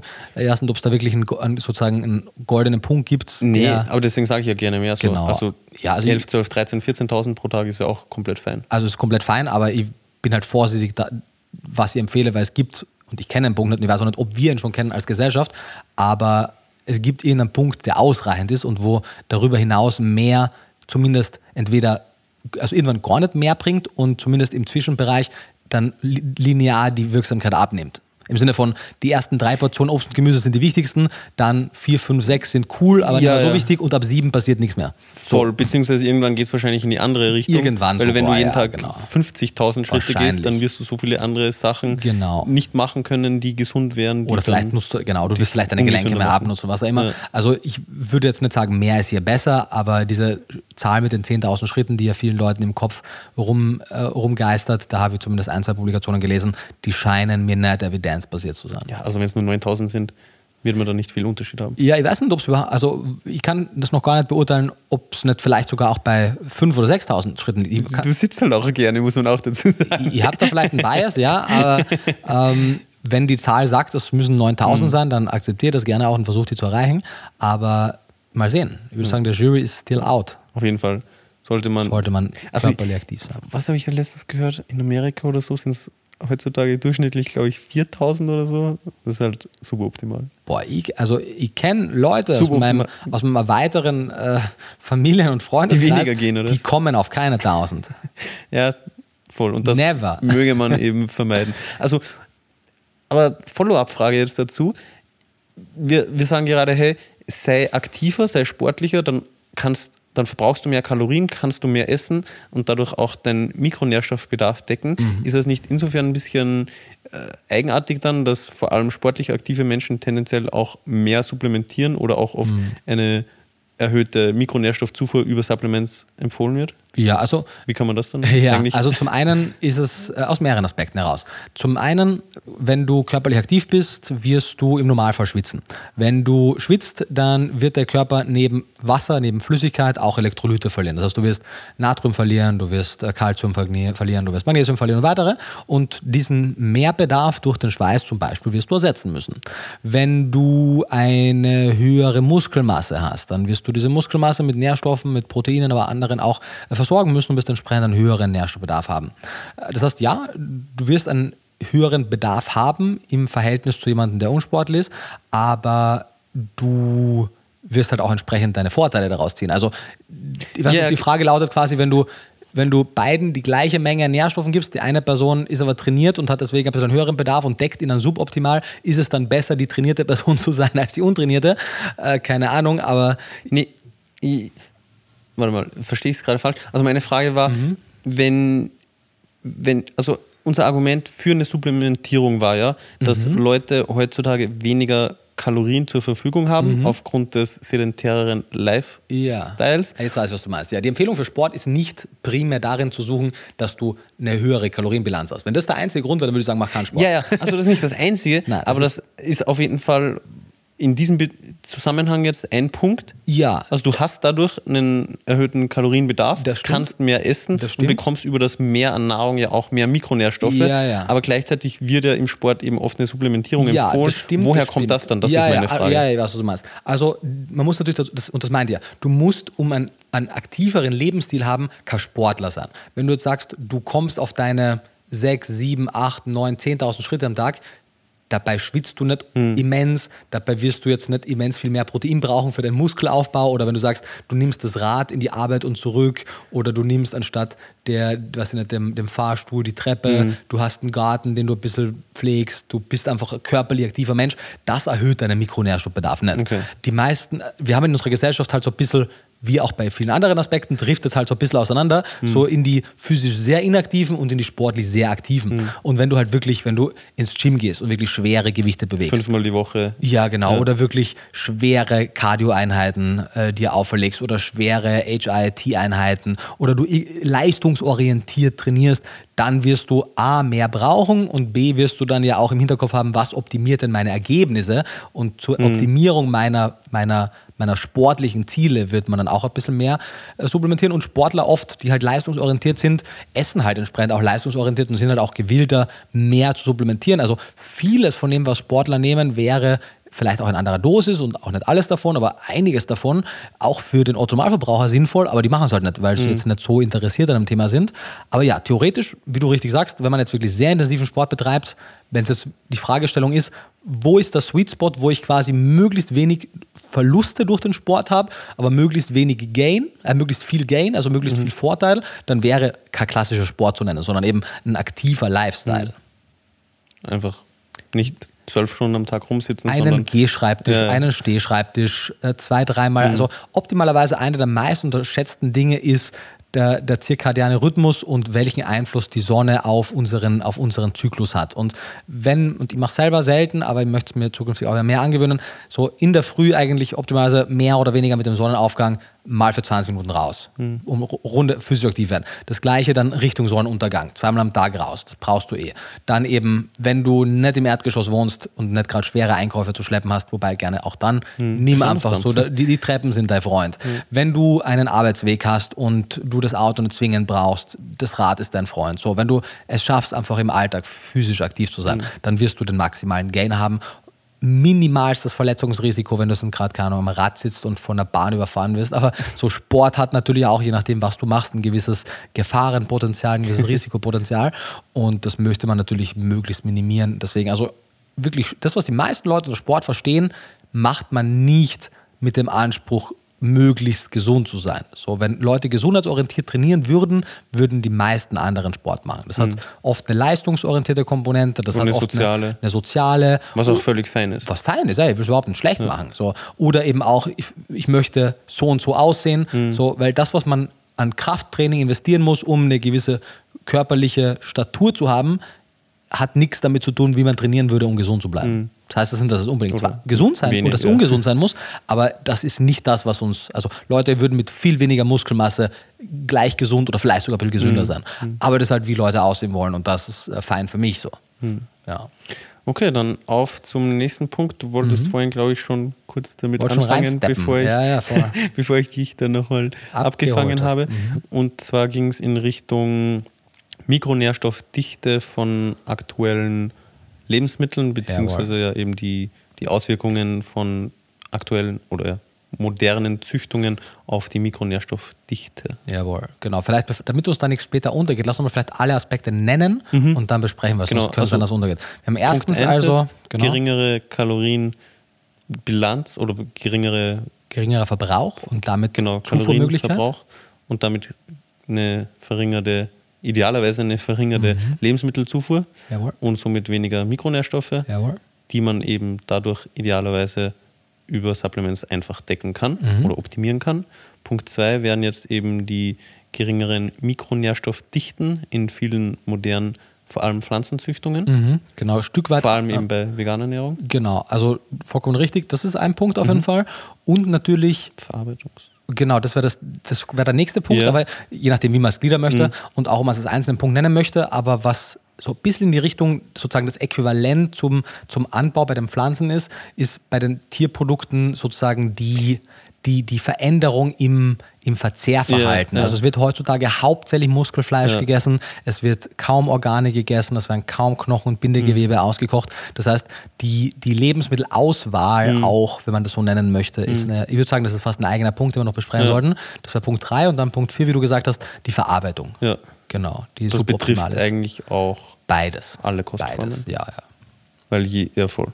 In beide so, Richtungen, genau. Egal ob die Chips jetzt vegan oder oder nicht vegan sind, sind die nicht sehr nährstoffdicht. Das zum einen, genau. Aber oder eher eben hoch. Genau, wobei die hohe Verarbeitung tatsächlich auch, wenn man jetzt wirklich einen Durchschnitt bilden möchte, wahrscheinlich die Pflanzen ein bisschen mehr davon äh, darunter leiden, weil, also keine Ahnung, wenn du jetzt sagst, du nimmst ein Filet, so okay, ja, du kannst das, was ich nicht, pürierst das, du machst wieder Fast daraus oder du machst Hackfleisch daraus oder du panierst das, keine Ahnung, kannst alles Mögliche machen, aber es wird es nie so sehr die Mikronährstoffdichte minimieren im Vergleich zu, du nimmst ein Vollkorngetreide und schälst einfach sämtliche nährstoffenthaltenen Teile weg und nimmst nur das reine Stärkekorn. Mhm. So, so arm kann man kein Tierprodukt machen. Oder du kannst bei, der, bei den Milchprodukten das Fett wegnehmen und dann wirst du einen großen Teil der Mikronährstoffe mhm. wegnehmen und dann kannst du alles Mögliche draus machen, aber du musst schon wirklich sehr viel Anstrengung auf dich nehmen, um es so nährstoffarm zu machen mhm. wie jetzt Weißmehl oder Zucker. Mhm. Okay, und jetzt zum zweiten Punkt, den wir gerade genannt haben. Das war jetzt eben die Art der modernen Pflanzenzüchtungen. Mhm. Was kannst du dazu sagen? Also warum ist das ein Argument für eine Supplementierung oder was hat es mhm. grundsätzlich damit auf sich? Ja, also da, da, stecken so zwei Sachen drin. Es ist zum einen ist es die Art der, der Pflanzenzüchtungen, die wir gleich besprechen, die einen Einfluss haben können und und ich glaube, dass das der größere Faktor der beiden ist. Zusätzlich kann man aber auch argumentieren, dass aufgrund der, der Monokulturen, die sehr weit verbreitet sind, Böden auch relativ selektiv, weil es eben keine Crop Rotation gab, also quasi sehr oft auf einer derselben Stelle dieselben Monokulturen angebaut wurden, quasi selektiv gewisse Mineralstoffe mehr als andere aus dem Boden gezogen wurden. Und wenn dann nicht entsprechend der Boden wieder angereichert wird, dann kann es halt passieren, dass einfach der Boden nicht mehr die Mineralisierung hat, die er optimalerweise haben sollte. Und entsprechend die Lebensmittel, die darauf wachsen, die ja ihre Mineralstoffe durch die Wurzeln aus dem Boden ziehen, entsprechend auch nicht mehr optimal mineralstoffreich sind. Ich das könnte man aber relativ leicht lösen, indem man halt den Boden entsprechend anreichert. Das, das düngt. Düngt, ja. genau. Oder eben auch abseits der, der klassischen Düngung, so in, in, Finnland zum Beispiel, ist eines der wenigen europäischen Länder, vielleicht sogar das einzige, das äh, die Böden aktiv mit Selen anreichert. Damit, damit, sind die finnischen Getreide und gewisse andere Lebensmittel, die die anpflanzen, im europäischen Durchschnitt viel selenreicher, als man das bei den allermeisten Lebensmitteln hierzulande hat. Und auf der anderen Seite haben wir eben, und das ist etwas schwieriger zu korrigieren, die ähm, ertragsreicheren Züchtungsformen von Obst, Gemüse, Getreiden, vielleicht auch, ich kenne keine Forschung zu den Hülsenfrüchten, vielleicht ist auch da der Fall, aber vor allem eben bei den gängigen Hochleistungsgetreiden, also vor allem beim Weizen, bei gewissen Monokulturzüchtungen, die wir beim Gemüse etc. haben, weil man sich vorstellen muss, also das Ziel in der Pflanzenzüchtung war sehr lange Zeit mehreres, aber primär Ertragsreichtum. Klar geht es auch darum, dass die gewisse äh, Aussehen haben müssen, damit sie entsprechend attraktiv an den Kunden wirken oder eine gewisse Form haben, damit sie gut lagerfähig sind und gewisse Resistenzen haben gegenüber gewissen Schädlingen und so weiter. Wobei das ja auch mit Ertragsreichtum zusammenhängt. Genau, im weitesten Sinne hat es dann Weil auch mit Ertragsreichtum zu tun. Du kein Schädling das mhm, frisst, dann genau, habe ich mehr davon. Richtig. Oder wenn ich weniger Ausschussware habe, mhm. weil meine Gurken alle schön, schön gerade sind oder so, genau. Ähm, aber sozusagen die, die, der reine Ertrag in Bezug auf wie viel Frucht also sehr plakativ gesagt, wie viel Äpfel trägt mein Baum, hm. wie viel Tomaten sind an meinem Strauch, wie viel Weintrauben, wie viel Getreide etc. Und man kennt das eigentlich zum Beispiel aus dem, aus dem hochwertigen Weinbau auch, wo Winzer hergehen werden und aktiv ihre Reben beschneiden werden, dass sie weniger Ertrag liefern, damit der Ertrag, der geliefert wird, dann geht es natürlich beim Wein mehr um das, um das kulinarische, um das mhm. olfaktorische Profil, aber mit dem einhergehend verändert sich auch die Nährstoffdichte. Und wir wissen eben seit jeher, dass die Pflanzen nur eine gewisse Kapazität haben, Nährstoffe aus dem Boden, Mineralstoffe aus dem Boden anzureichern und dann in die Fruchtkörper zu geben oder eben auch Vitamine äh, zu bilden. Und je mehr Ertrag eine Pflanze liefert, desto mehr wird natürlich die maximale Menge an Nährstoffen, die mhm. angereichert werden können, auf die Fruchtkörper aufgeteilt. Und entsprechend wird man dann pro Apfel, den man hat, wenn der Baum jetzt um eine Hausnummer zu nennen, doppelt so viel Äpfel haben wird, ist, ist es nicht genau linear, aber mhm. die, wenn der, Apfel, wenn, der, wenn der Baum doppelt so viele Äpfel trägt wie ein vergleichbarer Baum an einer gleichen Stelle, wird jeder einzelne Apfel zumindest vom ertragsreichen Baum weniger Nährstoffe mhm. haben. Man könnte das erneut durch eine andere Art der selektiven Züchtung verändern. Man könnte mit, mit Gentechnik da auch einiges machen, mit, mit sinnvoller grüner Gentechnik, die im, im Sinne der, der, der Menschheit wäre, aber dadurch, dass es natürlich auch Gefahrenpotenzial durch Gentechnik gibt und die Gentechnik halt insgesamt hierzulande sehr verschrien ist, mhm. weil da halt im, ehrlicherweise einfach schlechtes Marketing gemacht wurde, weil Wissenschaftler da nicht sehr gut darin waren, diese Innovationskraft, die in, in grüner Gentechnologie steckt, zu kommunizieren, weil das, wir, wir, hätten immenses Potenzial, unser Leben, unsere Ernährung so viel besser zu machen, wenn wir kluge Gentechnik einsetzen würden, aber das ist ein anderes Thema. Und entsprechend, weil eben der Fokus in der, in der Landwirtschaft und in, in Züchtungen, weil man klassische Züchtungen sind nichts anderes wie Gentechnik, nur halt unkontrollierte Gentechnik, mhm. wo man einfach halt Dinge kreuzt, um halt möglichst einen Ertragsreichtum zu haben. Und das führt eben dazu, dass heute im Durchschnitt, selbst wenn die Mineralisierung der Böden gleich wäre, man in den ertragsreicheren Pflanzenzüchtungssorten eben etwas geringere Nährstoffdichten hat. Zusätzlich kommt eben noch dazu, dass durch Monokulturen oder andere Aspekte die äh, Böden auch etwas mehr ausgelaugt sind. Und das gibt es ganze Reihe an peer-reviewed Publikationen, die das zeigen. In den Köpfen der so leicht interessierten, aber halt am Ende des Tages trotzdem zu wenig informierten Allgemeinbevölkerung ist das so ein bisschen bei einigen als Mythos verschrien, weil viele Leute sagen, ach, das ist doch Blödsinn, ich habe doch auch was anderes gelesen, das sagte, das alles Blödsinn, das hat es debunked. Mhm. Ähm, weil man muss sagen, diesen, diesen Fakt, diesen Umstand, dass es so ist, wie es ist, man nennt das in der, in der Wissenschaft den sogenannten Delusion-Effekt, also der ist auch wirklich gut beschrieben. Und der ist das Verdünnung auf Deutsch? Genau, im weitesten ja. Sinne, genau. Also, dass sich eben der Nährstoffgehalt, Nährstoffgehalt verdünnt. Verdünnt, ja. übertragenen, ja. genau. Und diesen, diesen durchaus gängigen und beobachtbaren Delusion-Effekt, der beträgt je nach Nährstoff irgendwas im Bereich von 5 bis 25, 30 Prozent. Also mhm. im, im, Extremfall durchaus ein Drittel ungefähr der Nährstoffe, was ja relevant ist, weil das würde jetzt im Umkehrschluss heißen, wenn du genau dasselbe isst, müsstest du ein Drittel mehr essen, um die gleiche Nährstoffdichte mhm. zu haben. Und das, diesen, diesen Fakt nehmen natürlich leider Leute mit einer Agenda wie in der Vergangenheit vor allem Nahrungsergänzungsmittelhersteller und andere Akteure, die damit natürlich ihre Produkte verkaufen wollen. Weil es ist ja ein Punkt. Merke ich mir. Ja, genau. Also das ist ja eigentlich ja. ein gutes Argument für Nahrungsergänzungsmittel, aber man muss halt so fair sein und bei der Wahrheit bleiben und jetzt nicht, weil man hört dann oft von den Nahrungsergänzungsmittelfirmen, unsere Böden sind tot und unsere Nahrungsmittel liefern heute ja quasi gar keine Nährstoffe mehr und so ein Bullshit. Mhm. Und das ist halt völliger Irrsinn. Null. Ja, es ist ja völliger Irrsinn. Ich, ich, also weniger so. Ja. We weniger, aber muss es halt in den Kontext mhm. setzen. Und das ja. ist ein bisschen weniger, aber wenn das der einzige Punkt wäre, wäre es verschmerzbar. Mhm. Aber in Kombination mit Punkt 1, der niedrigen Kalorienbilanz, mhm. wo wir eigentlich mehr, eine höhere Nährstoffdichte mhm. haben müssten, ist natürlich 10, 15, 20, 25, 30 Prozent weniger Nährstoffdichte halt ein Problem. Mhm. Wenn es nur die beiden alleine wären, wäre ja auch noch okay. Aber der vierte Punkt, den wir angesprochen haben, der kommt halt erschwerend dazu. Davor vielleicht noch kurz den dritten Punkt, weil der bezieht sich ja mehr auf Tierprodukte. Genau, ja.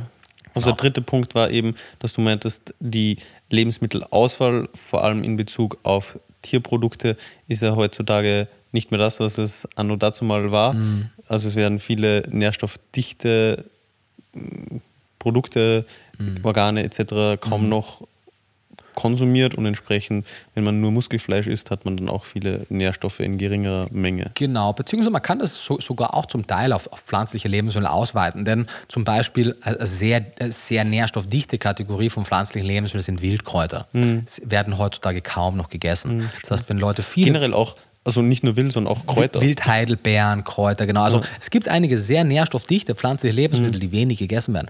Und wenn man sich anguckt, es gibt großartige, also klar, Wildheidelbeeren, nochmal ein anderes Thema, aber selbst unter den Kulturlebensmitteln so sind, gibt es ein vegan Klischee im Kochbuch eine Grafik mit dem, dem Nährstoffgehalt, beziehungsweise in dem Aspekt äquivalent dazu mit dem Antioxidantiengehalt mhm. von unterschiedlichen Gemüse- und Obstsorten. Und diejenigen Obst- und Gemüsesorten, die ganz vorne mit dabei sind, sind die, die am wenigsten gegessen ja, werden. Und ja. diejenigen, die ganz weit hin sind, sind die, die am häufigsten gegessen mhm. werden. Das heißt, Leute essen halt auch. Also die Lebensmittelauswahl ist einfach in beide Richtungen genauso. Leute essen viele Karotten, Tomaten und Äpfel, Zwiebel Bananen. und bei den genau und Äpfel, Bananen und Melonen. Mhm. Und äh, weit vorne wären aber Kreuzblütlergemüse und es wären irgendwie Heidelbeeren und generell andere Beerenfrüchte und Steinobst, was halt mhm. nicht so oft gegessen wird. Und das heißt, das trifft durchaus oder eben Kräuter und ähnliches, mhm. Blattgemüse. Das heißt, das trifft schon zum Teil auch auf die, auf die Getreide und auf die, auf die pflanzlichen Lebensmittel mhm. zu. Und bei den tierischen Lebensmitteln hast du zwar eh schon gut zusammengefasst, die, die nährstoffreichsten Teile des Tiers sind nicht die Muskeln, sondern es sind vor allem die Organe. Leber, Herz, Niere. Dinge, die für viele Leute, würde ich sagen, heutzutage gar nicht mehr als Lebensmittel wahrgenommen ja. werden. Knochenbrühe. Genau. Binde, man kocht Bindegewebe aus, man knocht, kocht Knochen aus, kriegt dadurch äh, hohe Glycinzufuhren etc. Mhm. Genau. Eben, also klassisches Beispiel, österreichischer Klassiker, eine Rindsuppe mit Leberknödel. Mhm. So, das ist wahnsinnig nährstoffreiches Lebensmittel. So, da ist Leber drin, da ist äh, Knochenbrühe drin, da wird meistens auch noch andere Fleisch- und Sehnenreste ausgekocht. Also das ist, und dann meistens, was sind, also bei mir zumindest in meiner Kindheit, da schwamm noch ultra viel Schnittlauch drin und die Leberknödel hatten auch noch Ei zum Binden drin und so. Also das ist wirklich ein nährstoffdichtes Essen. Mhm. Und das wird heutzutage halt wenig gegessen. Mhm. Genau. Und aber natürlich auch bei anderen, also wenn man sich anguckt, es gibt wahnsinnig große qualitative Unterschiede, zum Beispiel im Gehalt von Nährstoffen, von Eiern und Milchprodukten anhand der Fütterung des ja, Tieres. Ja, das wollte ich auch gerade sagen. Auch beim Genau. Fleisch, oder?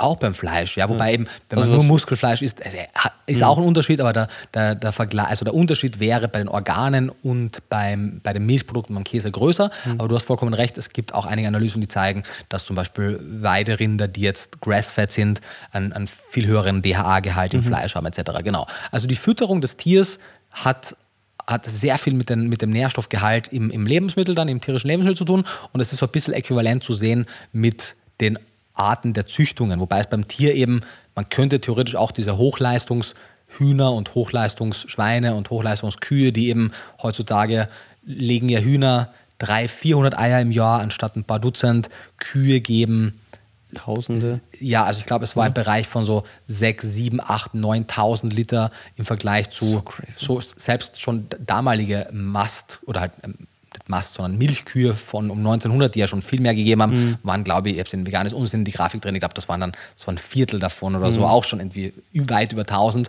Und eben, wenn man sich dann anguckt, so eine, eine, eine klassische Wildkuh, was man halt als, als Kuhvorläufer kennt, die halt natürlich viel seltener schwanger geworden ist und dann nicht durchgemolken wurde und so, viel geringere Mengen natürlich. Das heißt, die, die, die Tatsache, dass es sich um so Turbozüchtungen sozusagen handelt, ist jetzt abgesehen vom Tierleid, was immens ist, natürlich reduziert es auch die, die Nährstoffdichte der jeweiligen Lebensmittel. Aber auch von, von der Milch? Genau, also sowohl in der Milch als auch in den Eiern. Also schnell wachsende Schweine haben eine geringere Nährstoffdichte im Muskelfleisch. Kühe, die immens viel Milch geben, haben eine dichtere äh, Mikronährstoffdichte in der Milch. Eine geringere. Der geringere, ja.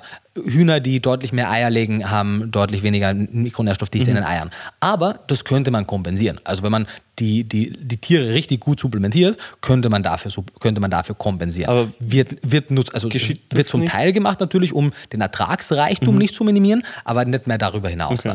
Weil es gibt eben sozusagen, wenn die Mikronährstoffversorgung wirklich schlecht ist, dann wird das Wachstum des Tieres darunter leiden, es wird die Legeleistung darunter leiden, es wird die Milchleistung leiden. Und das wollen natürlich Betriebe nicht und, und Betriebswirte oder Betriebsführer und entsprechend werden sie dem Tier so weit Nahrungsergänzungsmittel in das Tierfutter geben, um ihren sehr stark erhöhten Mikro- und Makronährstoffbedarf zu decken, sodass ihre Milchleistung, ihre Wachstumsrate etc. ansteigt. Darüber, wenn dies aber mal erreicht ist, werden die dann eben, also die werden nur so lange Mikronährstoffe anreichern, bis Fleischqualität und Ertragsreichtum okay sind, nicht weiter hinaus. Interessanter Side-Fact am Rande: mein, von meinem Produzenten habe ich auch mal erfahren, weil der eben mit diversen Lieferanten zu tun hat, dass die Mengen an Nährstoffen, die in die Tierindustrie gehen, um absurde Mengen viel größer sind als das, was an Menschen in Form von Supplements Ja, gegeben es wird. gibt ja auch zehnmal mehr äh, Tiere Ja, als. Menschen. Genau, und die werden alle zwangssupplementiert. Ja, ja. Also das kommt die, natürlich dann indirekt zu Menschen. Ja, aber die Mengen, die da umgesetzt werden, in Bezug auf eben die Rohstoffe, also die, die Vitamine Mhm. und so, sind absurd. Also da wird in, in Tonnen gerechnet, Mhm. wenn er irgendwie hunderte Kilo von irgendwas bestellt und das aber schon sehr viel ist. Also so Mhm. Ja. Alpha Caps ist ja ein großer Produzent, Ja. Mhm. die nehmen viel ab, aber verglichen eben mit, mit der Tierindustrie ist er trotzdem ein kleiner Spieler. Und das ist eben auch ein Punkt, ich weiß nicht, ob man den sozusagen in die vier Punkte mit reingeht oder ob man äh, noch einzeln rausstellen möchte. In der Mischkost hast du eben eine indirekte Supplementierung über das Tier, weil das Futtermittel angereichert wird. Diese, also das ist auf jeden Fall ein Aspekt für eine Supplementierung bei Veganern, ja. genau, und, Aber, ja. genau. Und wo immer man das jetzt in, in so einem Konstrukt einordnen möchte, aber das ist auf jeden Fall auch ein Punkt, der wichtig ist. Genau, und eben, also man könnte selbst diese sehr ertragsreichen Qualzüchtungen, anders kann man sie nennen, diese Tiere leiden immens unter, unter ihrem, ihren Züchtungen, könnte man trotzdem so supplementieren, dass die hohe Leistungsrate trotzdem sehr nährstoffdichte Produkte erzielt, wird aktuell aber noch nicht gemacht. Genau. Das heißt, das ist auf jeden Fall ein Punkt. Und eben die Tatsache, dass äh, man eben primär Muskelfleisch von den Tieren isst und eben die Eier und die Milchprodukte nicht darauf konzipiert sind, möglichst nährstoffdicht zu sein und das Futtermittel suboptimal ist. Genau. Und das sozusagen wird on top dann noch davon getoppt, dass wir äh, Lebensmittel sehr suboptimal verarbeiten. Also Punkt zum- vier? Punkt 4, genau. Also zum einen werden, werden Lebensmittel, damit sie möglichst kulinarisch ansprechend sind, sehr oft mit großen Mengen an isolierten Fetten und isolierten Zuckern etc. angereichert, damit eben alles möglichst lecker schmeckt. Angereichert. Im negativen Sinne angereichert. Ähm, das heißt, erneut gestreckt. gestreckt, wenn man so möchte, genau. Das heißt, die Mikronährstoffdichte nimmt dadurch immens ab, weil mhm. wenn du einfach große Mengen an, an isolierten Fetten, an isolierten Zuckern etc. beigibst, wird das natürlich die Mikronährstoffdichte wahnsinnig minimieren pro 100 Kilokalorien oder pro 100 Gramm. Und zum anderen macht man eben in, in vielen Fällen aus, aus Vollkorngetreide Weißmehlprodukte, weil Leute Weißmehlprodukte lieber mögen. Und je nach Nährstoff verliert man von jetzt am Vollkorngetreide hin zum zum Beispiel so einem 1050er Mehl schon mal 30, 40, 50 Prozent. Und wenn man dann von einem 1050er noch weiter isoliert, zum, ich weiß gar nicht, was in Deutschland die gängigen Einheiten sind. In, ja, 450er ist, 450er, sind das mit 4 oder 5, ja, also sogar mhm. die, die noch höher, also die, die Mehle mit dem niedrigeren Ausmalgrad, weil je niedriger der Ausmalgrad ist, desto niedriger ist die Mikronährstoffdichte, mhm. weil je niedriger der Ausmalgrad ist, desto weniger wird vom vollen Korn verwendet. Und da hat man teilweise Einbußen, zum Beispiel von Magnesium im Bereich von 95 bis 99 Prozent. Das, das ist wirklich quasi magnesiumfrei dann. Mhm. Und das heißt, hoch aufisoliert mhm. im so, so, viel, so viel Weißmehl kannst du nicht essen, damit du deinen Magnesiumbedarf dann an, anhand dessen decken kannst ja. im Vergleich zum Vollkorngetreide. Geht einfach nicht mehr. Und das kommt immer on top dazu. Also wir machen sehr oft aus aus, aus vollwertigem Obst. Meine, heutzutage niemand isst eine Zuckerrübe. Leute essen Rübenzucker. Mhm. Leute essen die meisten Obst, machen Säfte aus ihrem Obst, machen Dicksäfte aus dem Obst, machen eben isolierten Kristallzucker, Haushaltszucker aus den äh, vollwertigen Zuckerquellen. Machen Öle, machen aus, Öle Saaten. aus Saaten, mhm. aus Ölsaaten oder aus anderen äh, vollwertigen Lebensmitteln, genau. Äh, das spielt eine große Rolle. Und so haben wir eben sehr viele Verarbeitungen, Verarbeitungsschritte, die Lebensmittel energiedichter, aber nährstoffärmer machen. Also mehr Kalorien, mehr Kalorien, weniger Mikronährstoffe. Genau. Und zusätzlich natürlich dann, wenn das Lebensmittel verarbeitet wurde, wir mögen es ja möglichst convenient, möglichst praktisch. Das heißt, es wird sehr vieles schon mal vorzubereitet, vorfrittiert, dann tiefgefroren oder dann abgepackt, dann wird es noch einmal erhitzt oder wir essen in Gemeinschaftsbetrieben, wo, wo Lebensmittel über sehr lange Zeiträume hinweg warm gehalten werden. Wir wissen, dass Sauerstoffexposition, Lichtexposition und Wärme die mhm. drei Faktoren sind, die zum Abbau von Nährstoffen führen wir, ja, wärmen oder wir, wir haben bei vielen Fast- und Junkfood-Betrieben irgendwie deren Pflanzenöle, die da über Stunden hinweg durchgehend oder über Tage werden, hinweg teilweise auch, auch leider wahrscheinlich über Tage werden. sogar genau. Ja. Und das ist natürlich alles wahnsinnig abträglich auf die Mikronährstoffdichte. Ja, weil du gerade Tiefkühlprodukte angesprochen ja. hast.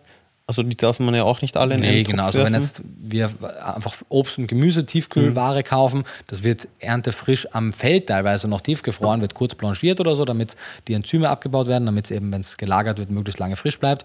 Das ist dann, das kann teilweise, kann so ein Tiefkühl-Brokkoli beispielsweise kann nährstoffdichter sein als ein vermeintlich frischer Brokkoli, der halt schon tagelang da in suboptimalen Lagerungsbedingungen im Supermarkt rumliegt oder mhm. der vielleicht dann bei uns äh, rumgammelt. Also da geht es mehr um quasi... Also gelagert wird. Ja, genau.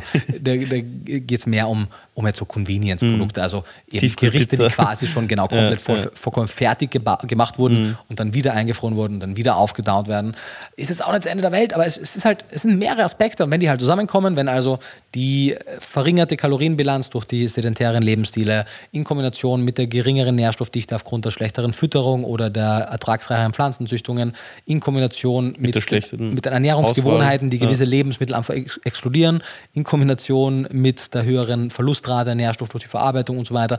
Wenn das halt alles zusammenkommt, mhm. dann führt das halt zu der Art von westlicher Ernährung, egal ob vegan, mischköstlich oder vegetarisch, die die meisten Leute pflegen und die halt wahnsinnig abträglich für unsere Gesundheit ist. Ja, die einfach dann in vielen, also bei vielen Nährstoffen mangelhaft ist oder genau. suboptimal. Ja. Und das spricht dann eben für eine zumindest moderate Supplementierung mit einem moderat dosierten Multinährstoffpräparat. Und gewissen weiteren, weil eben man der Konsum an also Leute sagen oft, warum sollten wir denn so viel Fisch essen müssen? Es gab doch genügend Kulturen, die nie Fisch gegessen haben, denen ging es auch gut mehrere Aspekte. A, nicht allen Kulturen ging es gut. Also Menschen haben sich immer wieder in Gebieten niedergelassen, die sie nicht optimal mit Nährstoffen versorgt mhm. haben. Und das sind dann Gebiete, die entweder dann einfach irgendwann einmal wurden die aufgelassen, Menschen zogen weiter oder sie waren einfach über lange Zeiträume weg suboptimal verloren. Aber es ist ja auch kein Zufall, dass sich sehr viele Städte oder, oder Kulturen an Flüssen, an Seen niedergelassen haben. Mhm. Also das hat schon sicherlich nicht nur ausschließlich mit den, mit den Meerestieren oder mit den, mit den Wassertieren zu tun, aber unter anderem. Die allermeisten großen Städte auch heutzutage noch, natürlich historisch geprägt, mhm. liegen am Wasser. Ja. Also entweder am Meer oder an mhm, Flüssen genau. oder an Seen.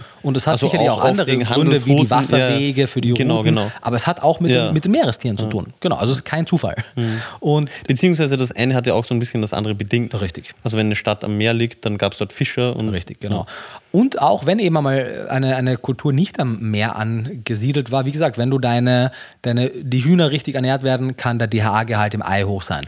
Wenn die Tiere, wenn die, wenn die äh, Wiederkäuer viel Gras fressen, mhm. ist ihre Milch und ihre Fleischprodukte ebenfalls DHA-reicher. Mhm. Also man kann über tierische Nahrungsmittel auch abseits von Meerestieren DHA kriegen. Mhm. Aber halt in der pflanzlichen Ernährung oft nicht. Deswegen ähm, ist das kein Argument gegen die Supplementierung und eben über weite Strecken hinweg waren Menschen immer wieder mangelversorgt mhm. im Laufe der Geschichte. Aber äh, summa summarum führt das halt zu dem, was wir, ich glaube, vielleicht schließt sich hier der Kreis auch ganz schön in der ersten Podcast-Folge ja ausführlich besprochen haben, mhm. wo wir darüber sprechen, dass Fehlernährung in der heutigen Welt der größte vermeidbare Risikofaktor für frühzeitige Mortalität und Invalidität ist. Und jeder, und klar kann man sagen, hey, Ihr seid es aber sehr befangen, weil Nico konzipiert Nahrungsergänzungsmittel und Benjamin vertreibt sie. Aber jeder Euro, den man. Und wir beide konsumieren sie? Und wir beide konsumieren sie, schon weit bevor wir, du sie vertrieben hast und mhm. wir sie konzipiert haben. Jeder Euro in klug dosiertes Nahrungsergänzungsmittel ist eine kluge Investition, die sich die ja bessere Interest Rate hat, bessere Verzinsung als jede andere Investition, die wir mit dem Geld machen, weil sie uns auf lange Sicht so viel Geld sparen wird, sei es jetzt für Medikamente, für chronische Erkrankungen, sei es jetzt einfach Lebensjahre, die sie uns dazu gibt oder eben schlicht einfach Zeit, die wir nicht beim Arzt oder krank etc. verbringen mhm. müssen. Und es geht nicht darum, dass man unreflektiert alle Nahrungsergänzungsmittel in sich reinwirft und einfach denkt, je mehr, desto besser. Nee. Sie, siehe Teil 1 von dieser Podcast-Folge. Genau, siehe Teil 1 von der Podcast-Folge. Aber klug dosierte Nahrungsergänzungsmittel, die eine ansonsten möglichst klug gewählte Ernährungsweise komplettieren. Das ist ja der Sinn einer Nahrungsergänzung. Mhm. Es ergänzt die Nahrung. Es ist absolut kein Ersatz dafür. Aber eine unsupplementierte Ernährung, die nicht wirklich sehr reich an gewissen traditionellen tierischen Produkten ist, ist einfach eine Nährstoff Mangel, also eine, eine mangelhafte Ernährungsweise. Und egal eben ob klassische westliche Mischkost oder irgendeine Art der veganen Ernährungsweise, muss einfach, wenn man das Ziel verfolgt, sich möglichst gesund zu ernähren, bis zu einer besseren Lebensmittelanreicherung, beziehungsweise alle anderen Punkte, die wir jetzt ja genannt haben, einfach supplementiert werden, wenn man den Anspruch hat, und das muss man natürlich dazu erwähnen, wenn man den Anspruch hat, im Rahmen seines genetischen Potenzials gesund zu bleiben oder gesund zu werden, was mhm. nicht ist. Und Leute werden also in beide Richtungen natürlich, klar, werden auch wahnsinnig viele haltlose Versprechen mit Supplements gemacht und gesundheitsbezogene Aussagen mhm. getätigt, die jenseits von Gut und Böse sind und man sagt so, das müsste man eigentlich abmahnen lassen, das ist kriminell. Andererseits ist das Potenzial, was in der Zufuhr dieser essentiellen Nährstoffe steckt, bei weiten Teilen der Bevölkerung, die eben nicht gut mit diesen Nährstoffen versorgt sind, immens. Mhm. Ja, schön. Das waren, glaube ich, die Punkte. Würde ich auch sagen, ja. Oder gibt es noch äh, eine, einen Vorteil von Nahrungsergänzungsmitteln? Ist auch, also man, ja, doch, ich wollte man kann es besser dosieren. Man kann es besser dosieren. Oft ist es auch einfach praktisch. Praktisch, genau. Vor allem auf Reisen so, ist. Ich wollte gerade sagen, beim Reisen, mhm. also es ist vor allem unterwegs oft schwierig, sich optimal unter Anführungszeichen zu ernähren. Genau. Und also da kann schon sehr praktisch. Auch zu Hause ist es oft einfach praktisch. Wenn unsere, unser gesamtes System oder die gesamte Gesellschaft darauf aufbauen würde, dass es eine hohe Priorität hat, dass wir uns gut ernähren und es quasi an jeder Ecke gesundes Fastfood mhm. geben würde oder man in den meisten Hotels gute Lebensmittel bekommen würde, dann wäre es easy. Aber in neun von zehn Fällen, wenn wir reisen, sind wir sehr darauf angewiesen, uns zumindest mikronährstofftechnisch mhm. selbst zu versorgen. Mhm. Und daher ist das auf Reisen sicherlich ein Thema. Und natürlich auch, wie du sagst, oder was wie ich gesagt habe, du eingestimmt hast, was wer es zuerst gesagt hat, die Dosierbarkeit ist natürlich auch nicht uninteressant. Gut, ja. Genau. Mhm. Weil es gibt, man, wenn wir in, in Nährwerttabellen gucken, da stehen ja dann eben Werte wie, keine Ahnung, Kürbiskerne haben x Milligramm Eisen und x Milligramm Zink.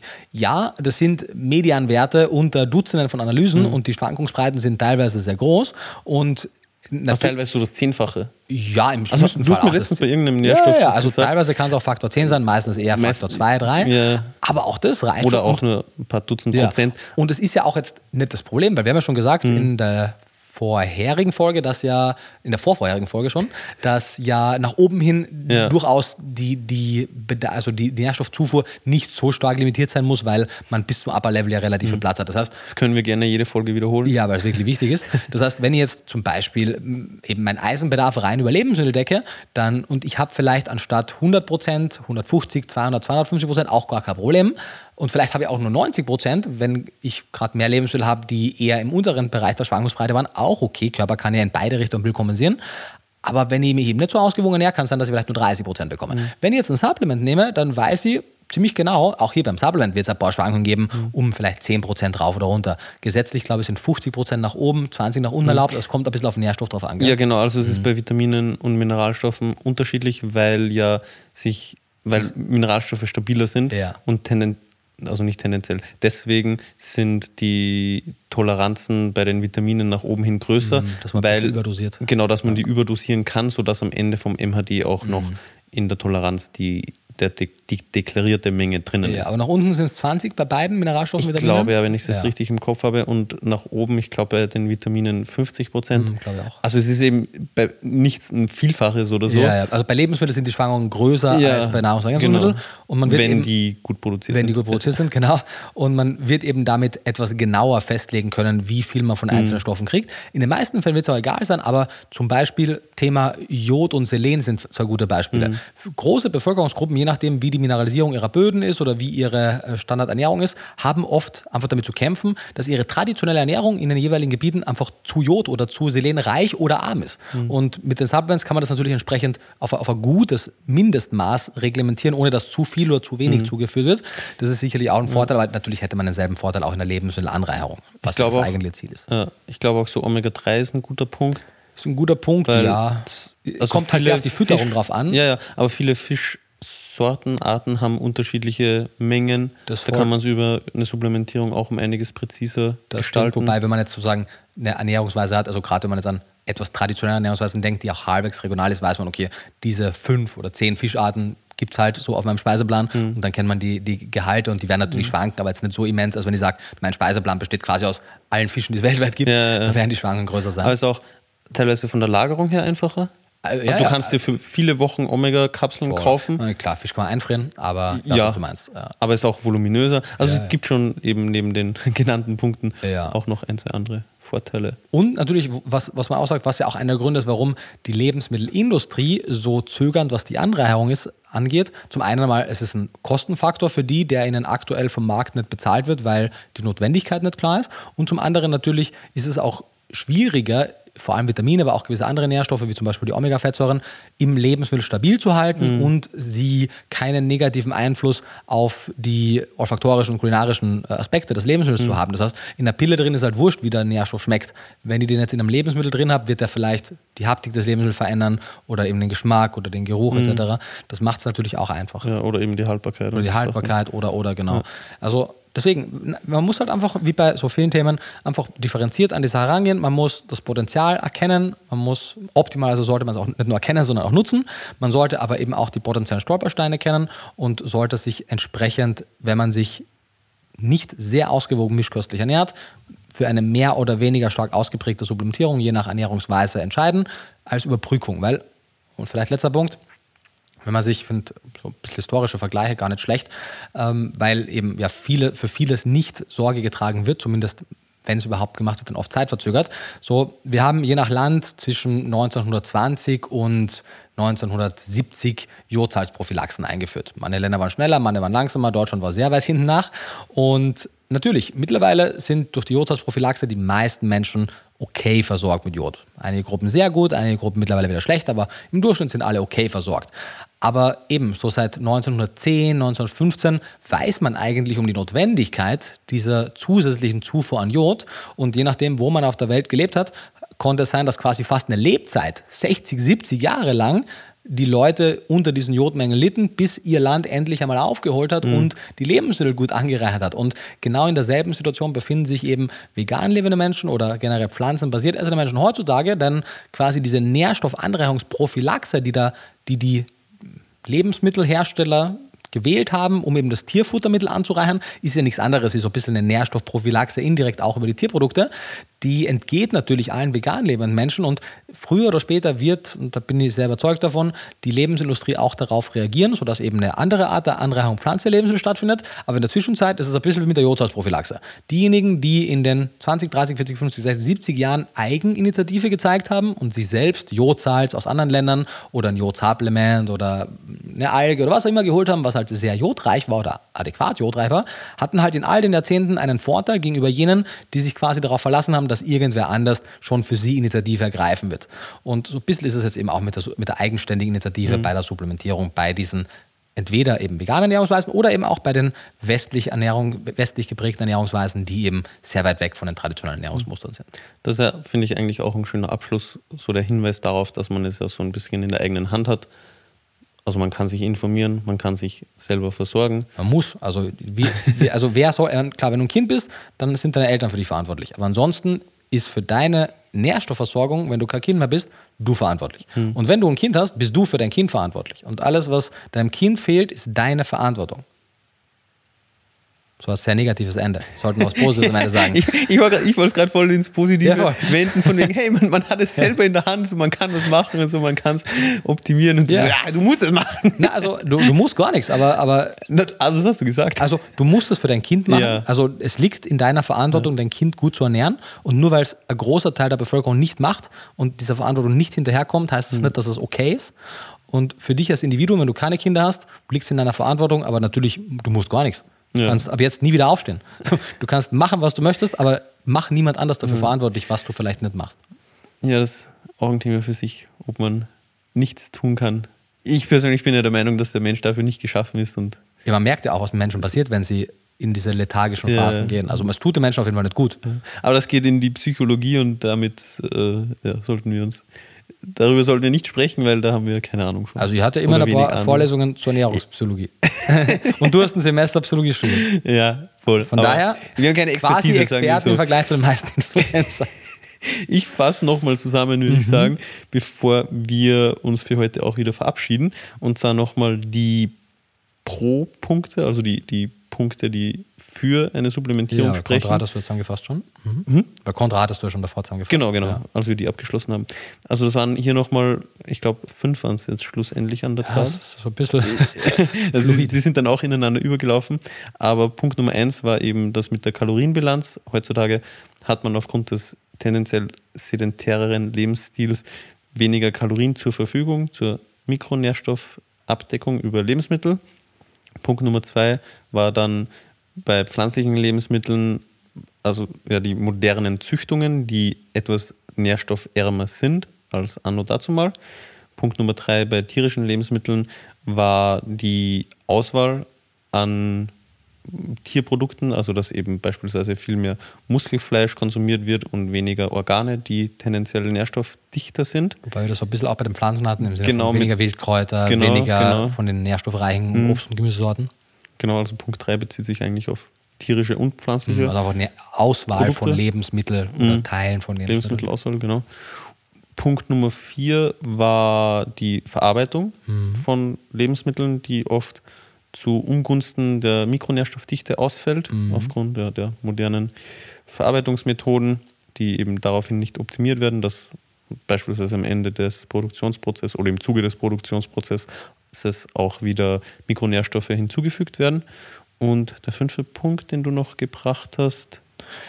Ich, hatte, ich habe gerade überlegt. Ah, wir hatten dann noch die Praktikabilität. Ja, als, genau, als was ja sozusagen eigentlich keiner der Punkte ist, weil alle anderen Punkte beziehen sich darauf, warum wir quasi eine geringere Nährstoffzufuhr beziehungsweise einen höheren Mikronährstoffbedarf ja, ja, haben. Ja, wobei, aber altogether natürlich die Überpunkte waren die Gründe für eine Nahrungsergänzung. Ja, genau, genau. Und, der fünfte und wir Punkt, hatten ja auch äh, auf der anderen Seite gesagt, hey, es ist teuer. Mm, ja, ja, genau. Also gleichzeitig daher, ist aber die mm. Praktikabilität aus meiner Sicht ein Punkt, der für ja, eine Nahrungsergänzung Und eben halt die genauere Einschätzung der Dosierbarkeit, genau. genau. Falls man das, vielleicht sind das fast schon zwei Punkte, ja. fünf und sechs, keine Ahnung wie dem auch sei. Es gibt so viele Vorteile. Ja, ja. genau. Und ja, ich denke, das war's. Das waren viele gute Punkte aus meiner Sicht, die auch ein, ein differenziertes, umfangreiches Bild zu der Thematik bilden, hoffentlich. Und auf Basis dessen man hoffentlich auch ein bisschen besser entscheiden kann, ob und wenn ja, was man supplementieren möchte oder eben nicht. Und in diesem Sinne würde ich sagen, wenn du dazu nichts mehr hast, dann verabschieden wir uns. Vielen Dank fürs Zuhören. Wir hören uns dann nächsten Sonntag wieder. Wir wissen noch nicht zu welchem Thema, aber wir, wir haben einiges sicher, in der Pipeline. Genau, wir also wir wissen, das klingt so, wir haben keine Ahnung, wir ziehen uns das aus der Nase. Nee, wir, wir wissen eine, noch nicht, was wir genau, machen. Aber wir haben echt aber eine lange haben, Liste. Ja, genau, genau. Die wird auf jeden Fall noch über Wochen hinweg abgearbeitet. Und in diesem Sinne, ach, mir fällt es immer erst am Ende ein ich, in Zukunft mag ich es wieder mal früher sagen. Wenn euch der Podcast gefallen hat, dann sehr gerne eine positive Bewertung dalassen. Und in dem Sinne wünsche ich wie immer alles Gute und beste Gesundheit.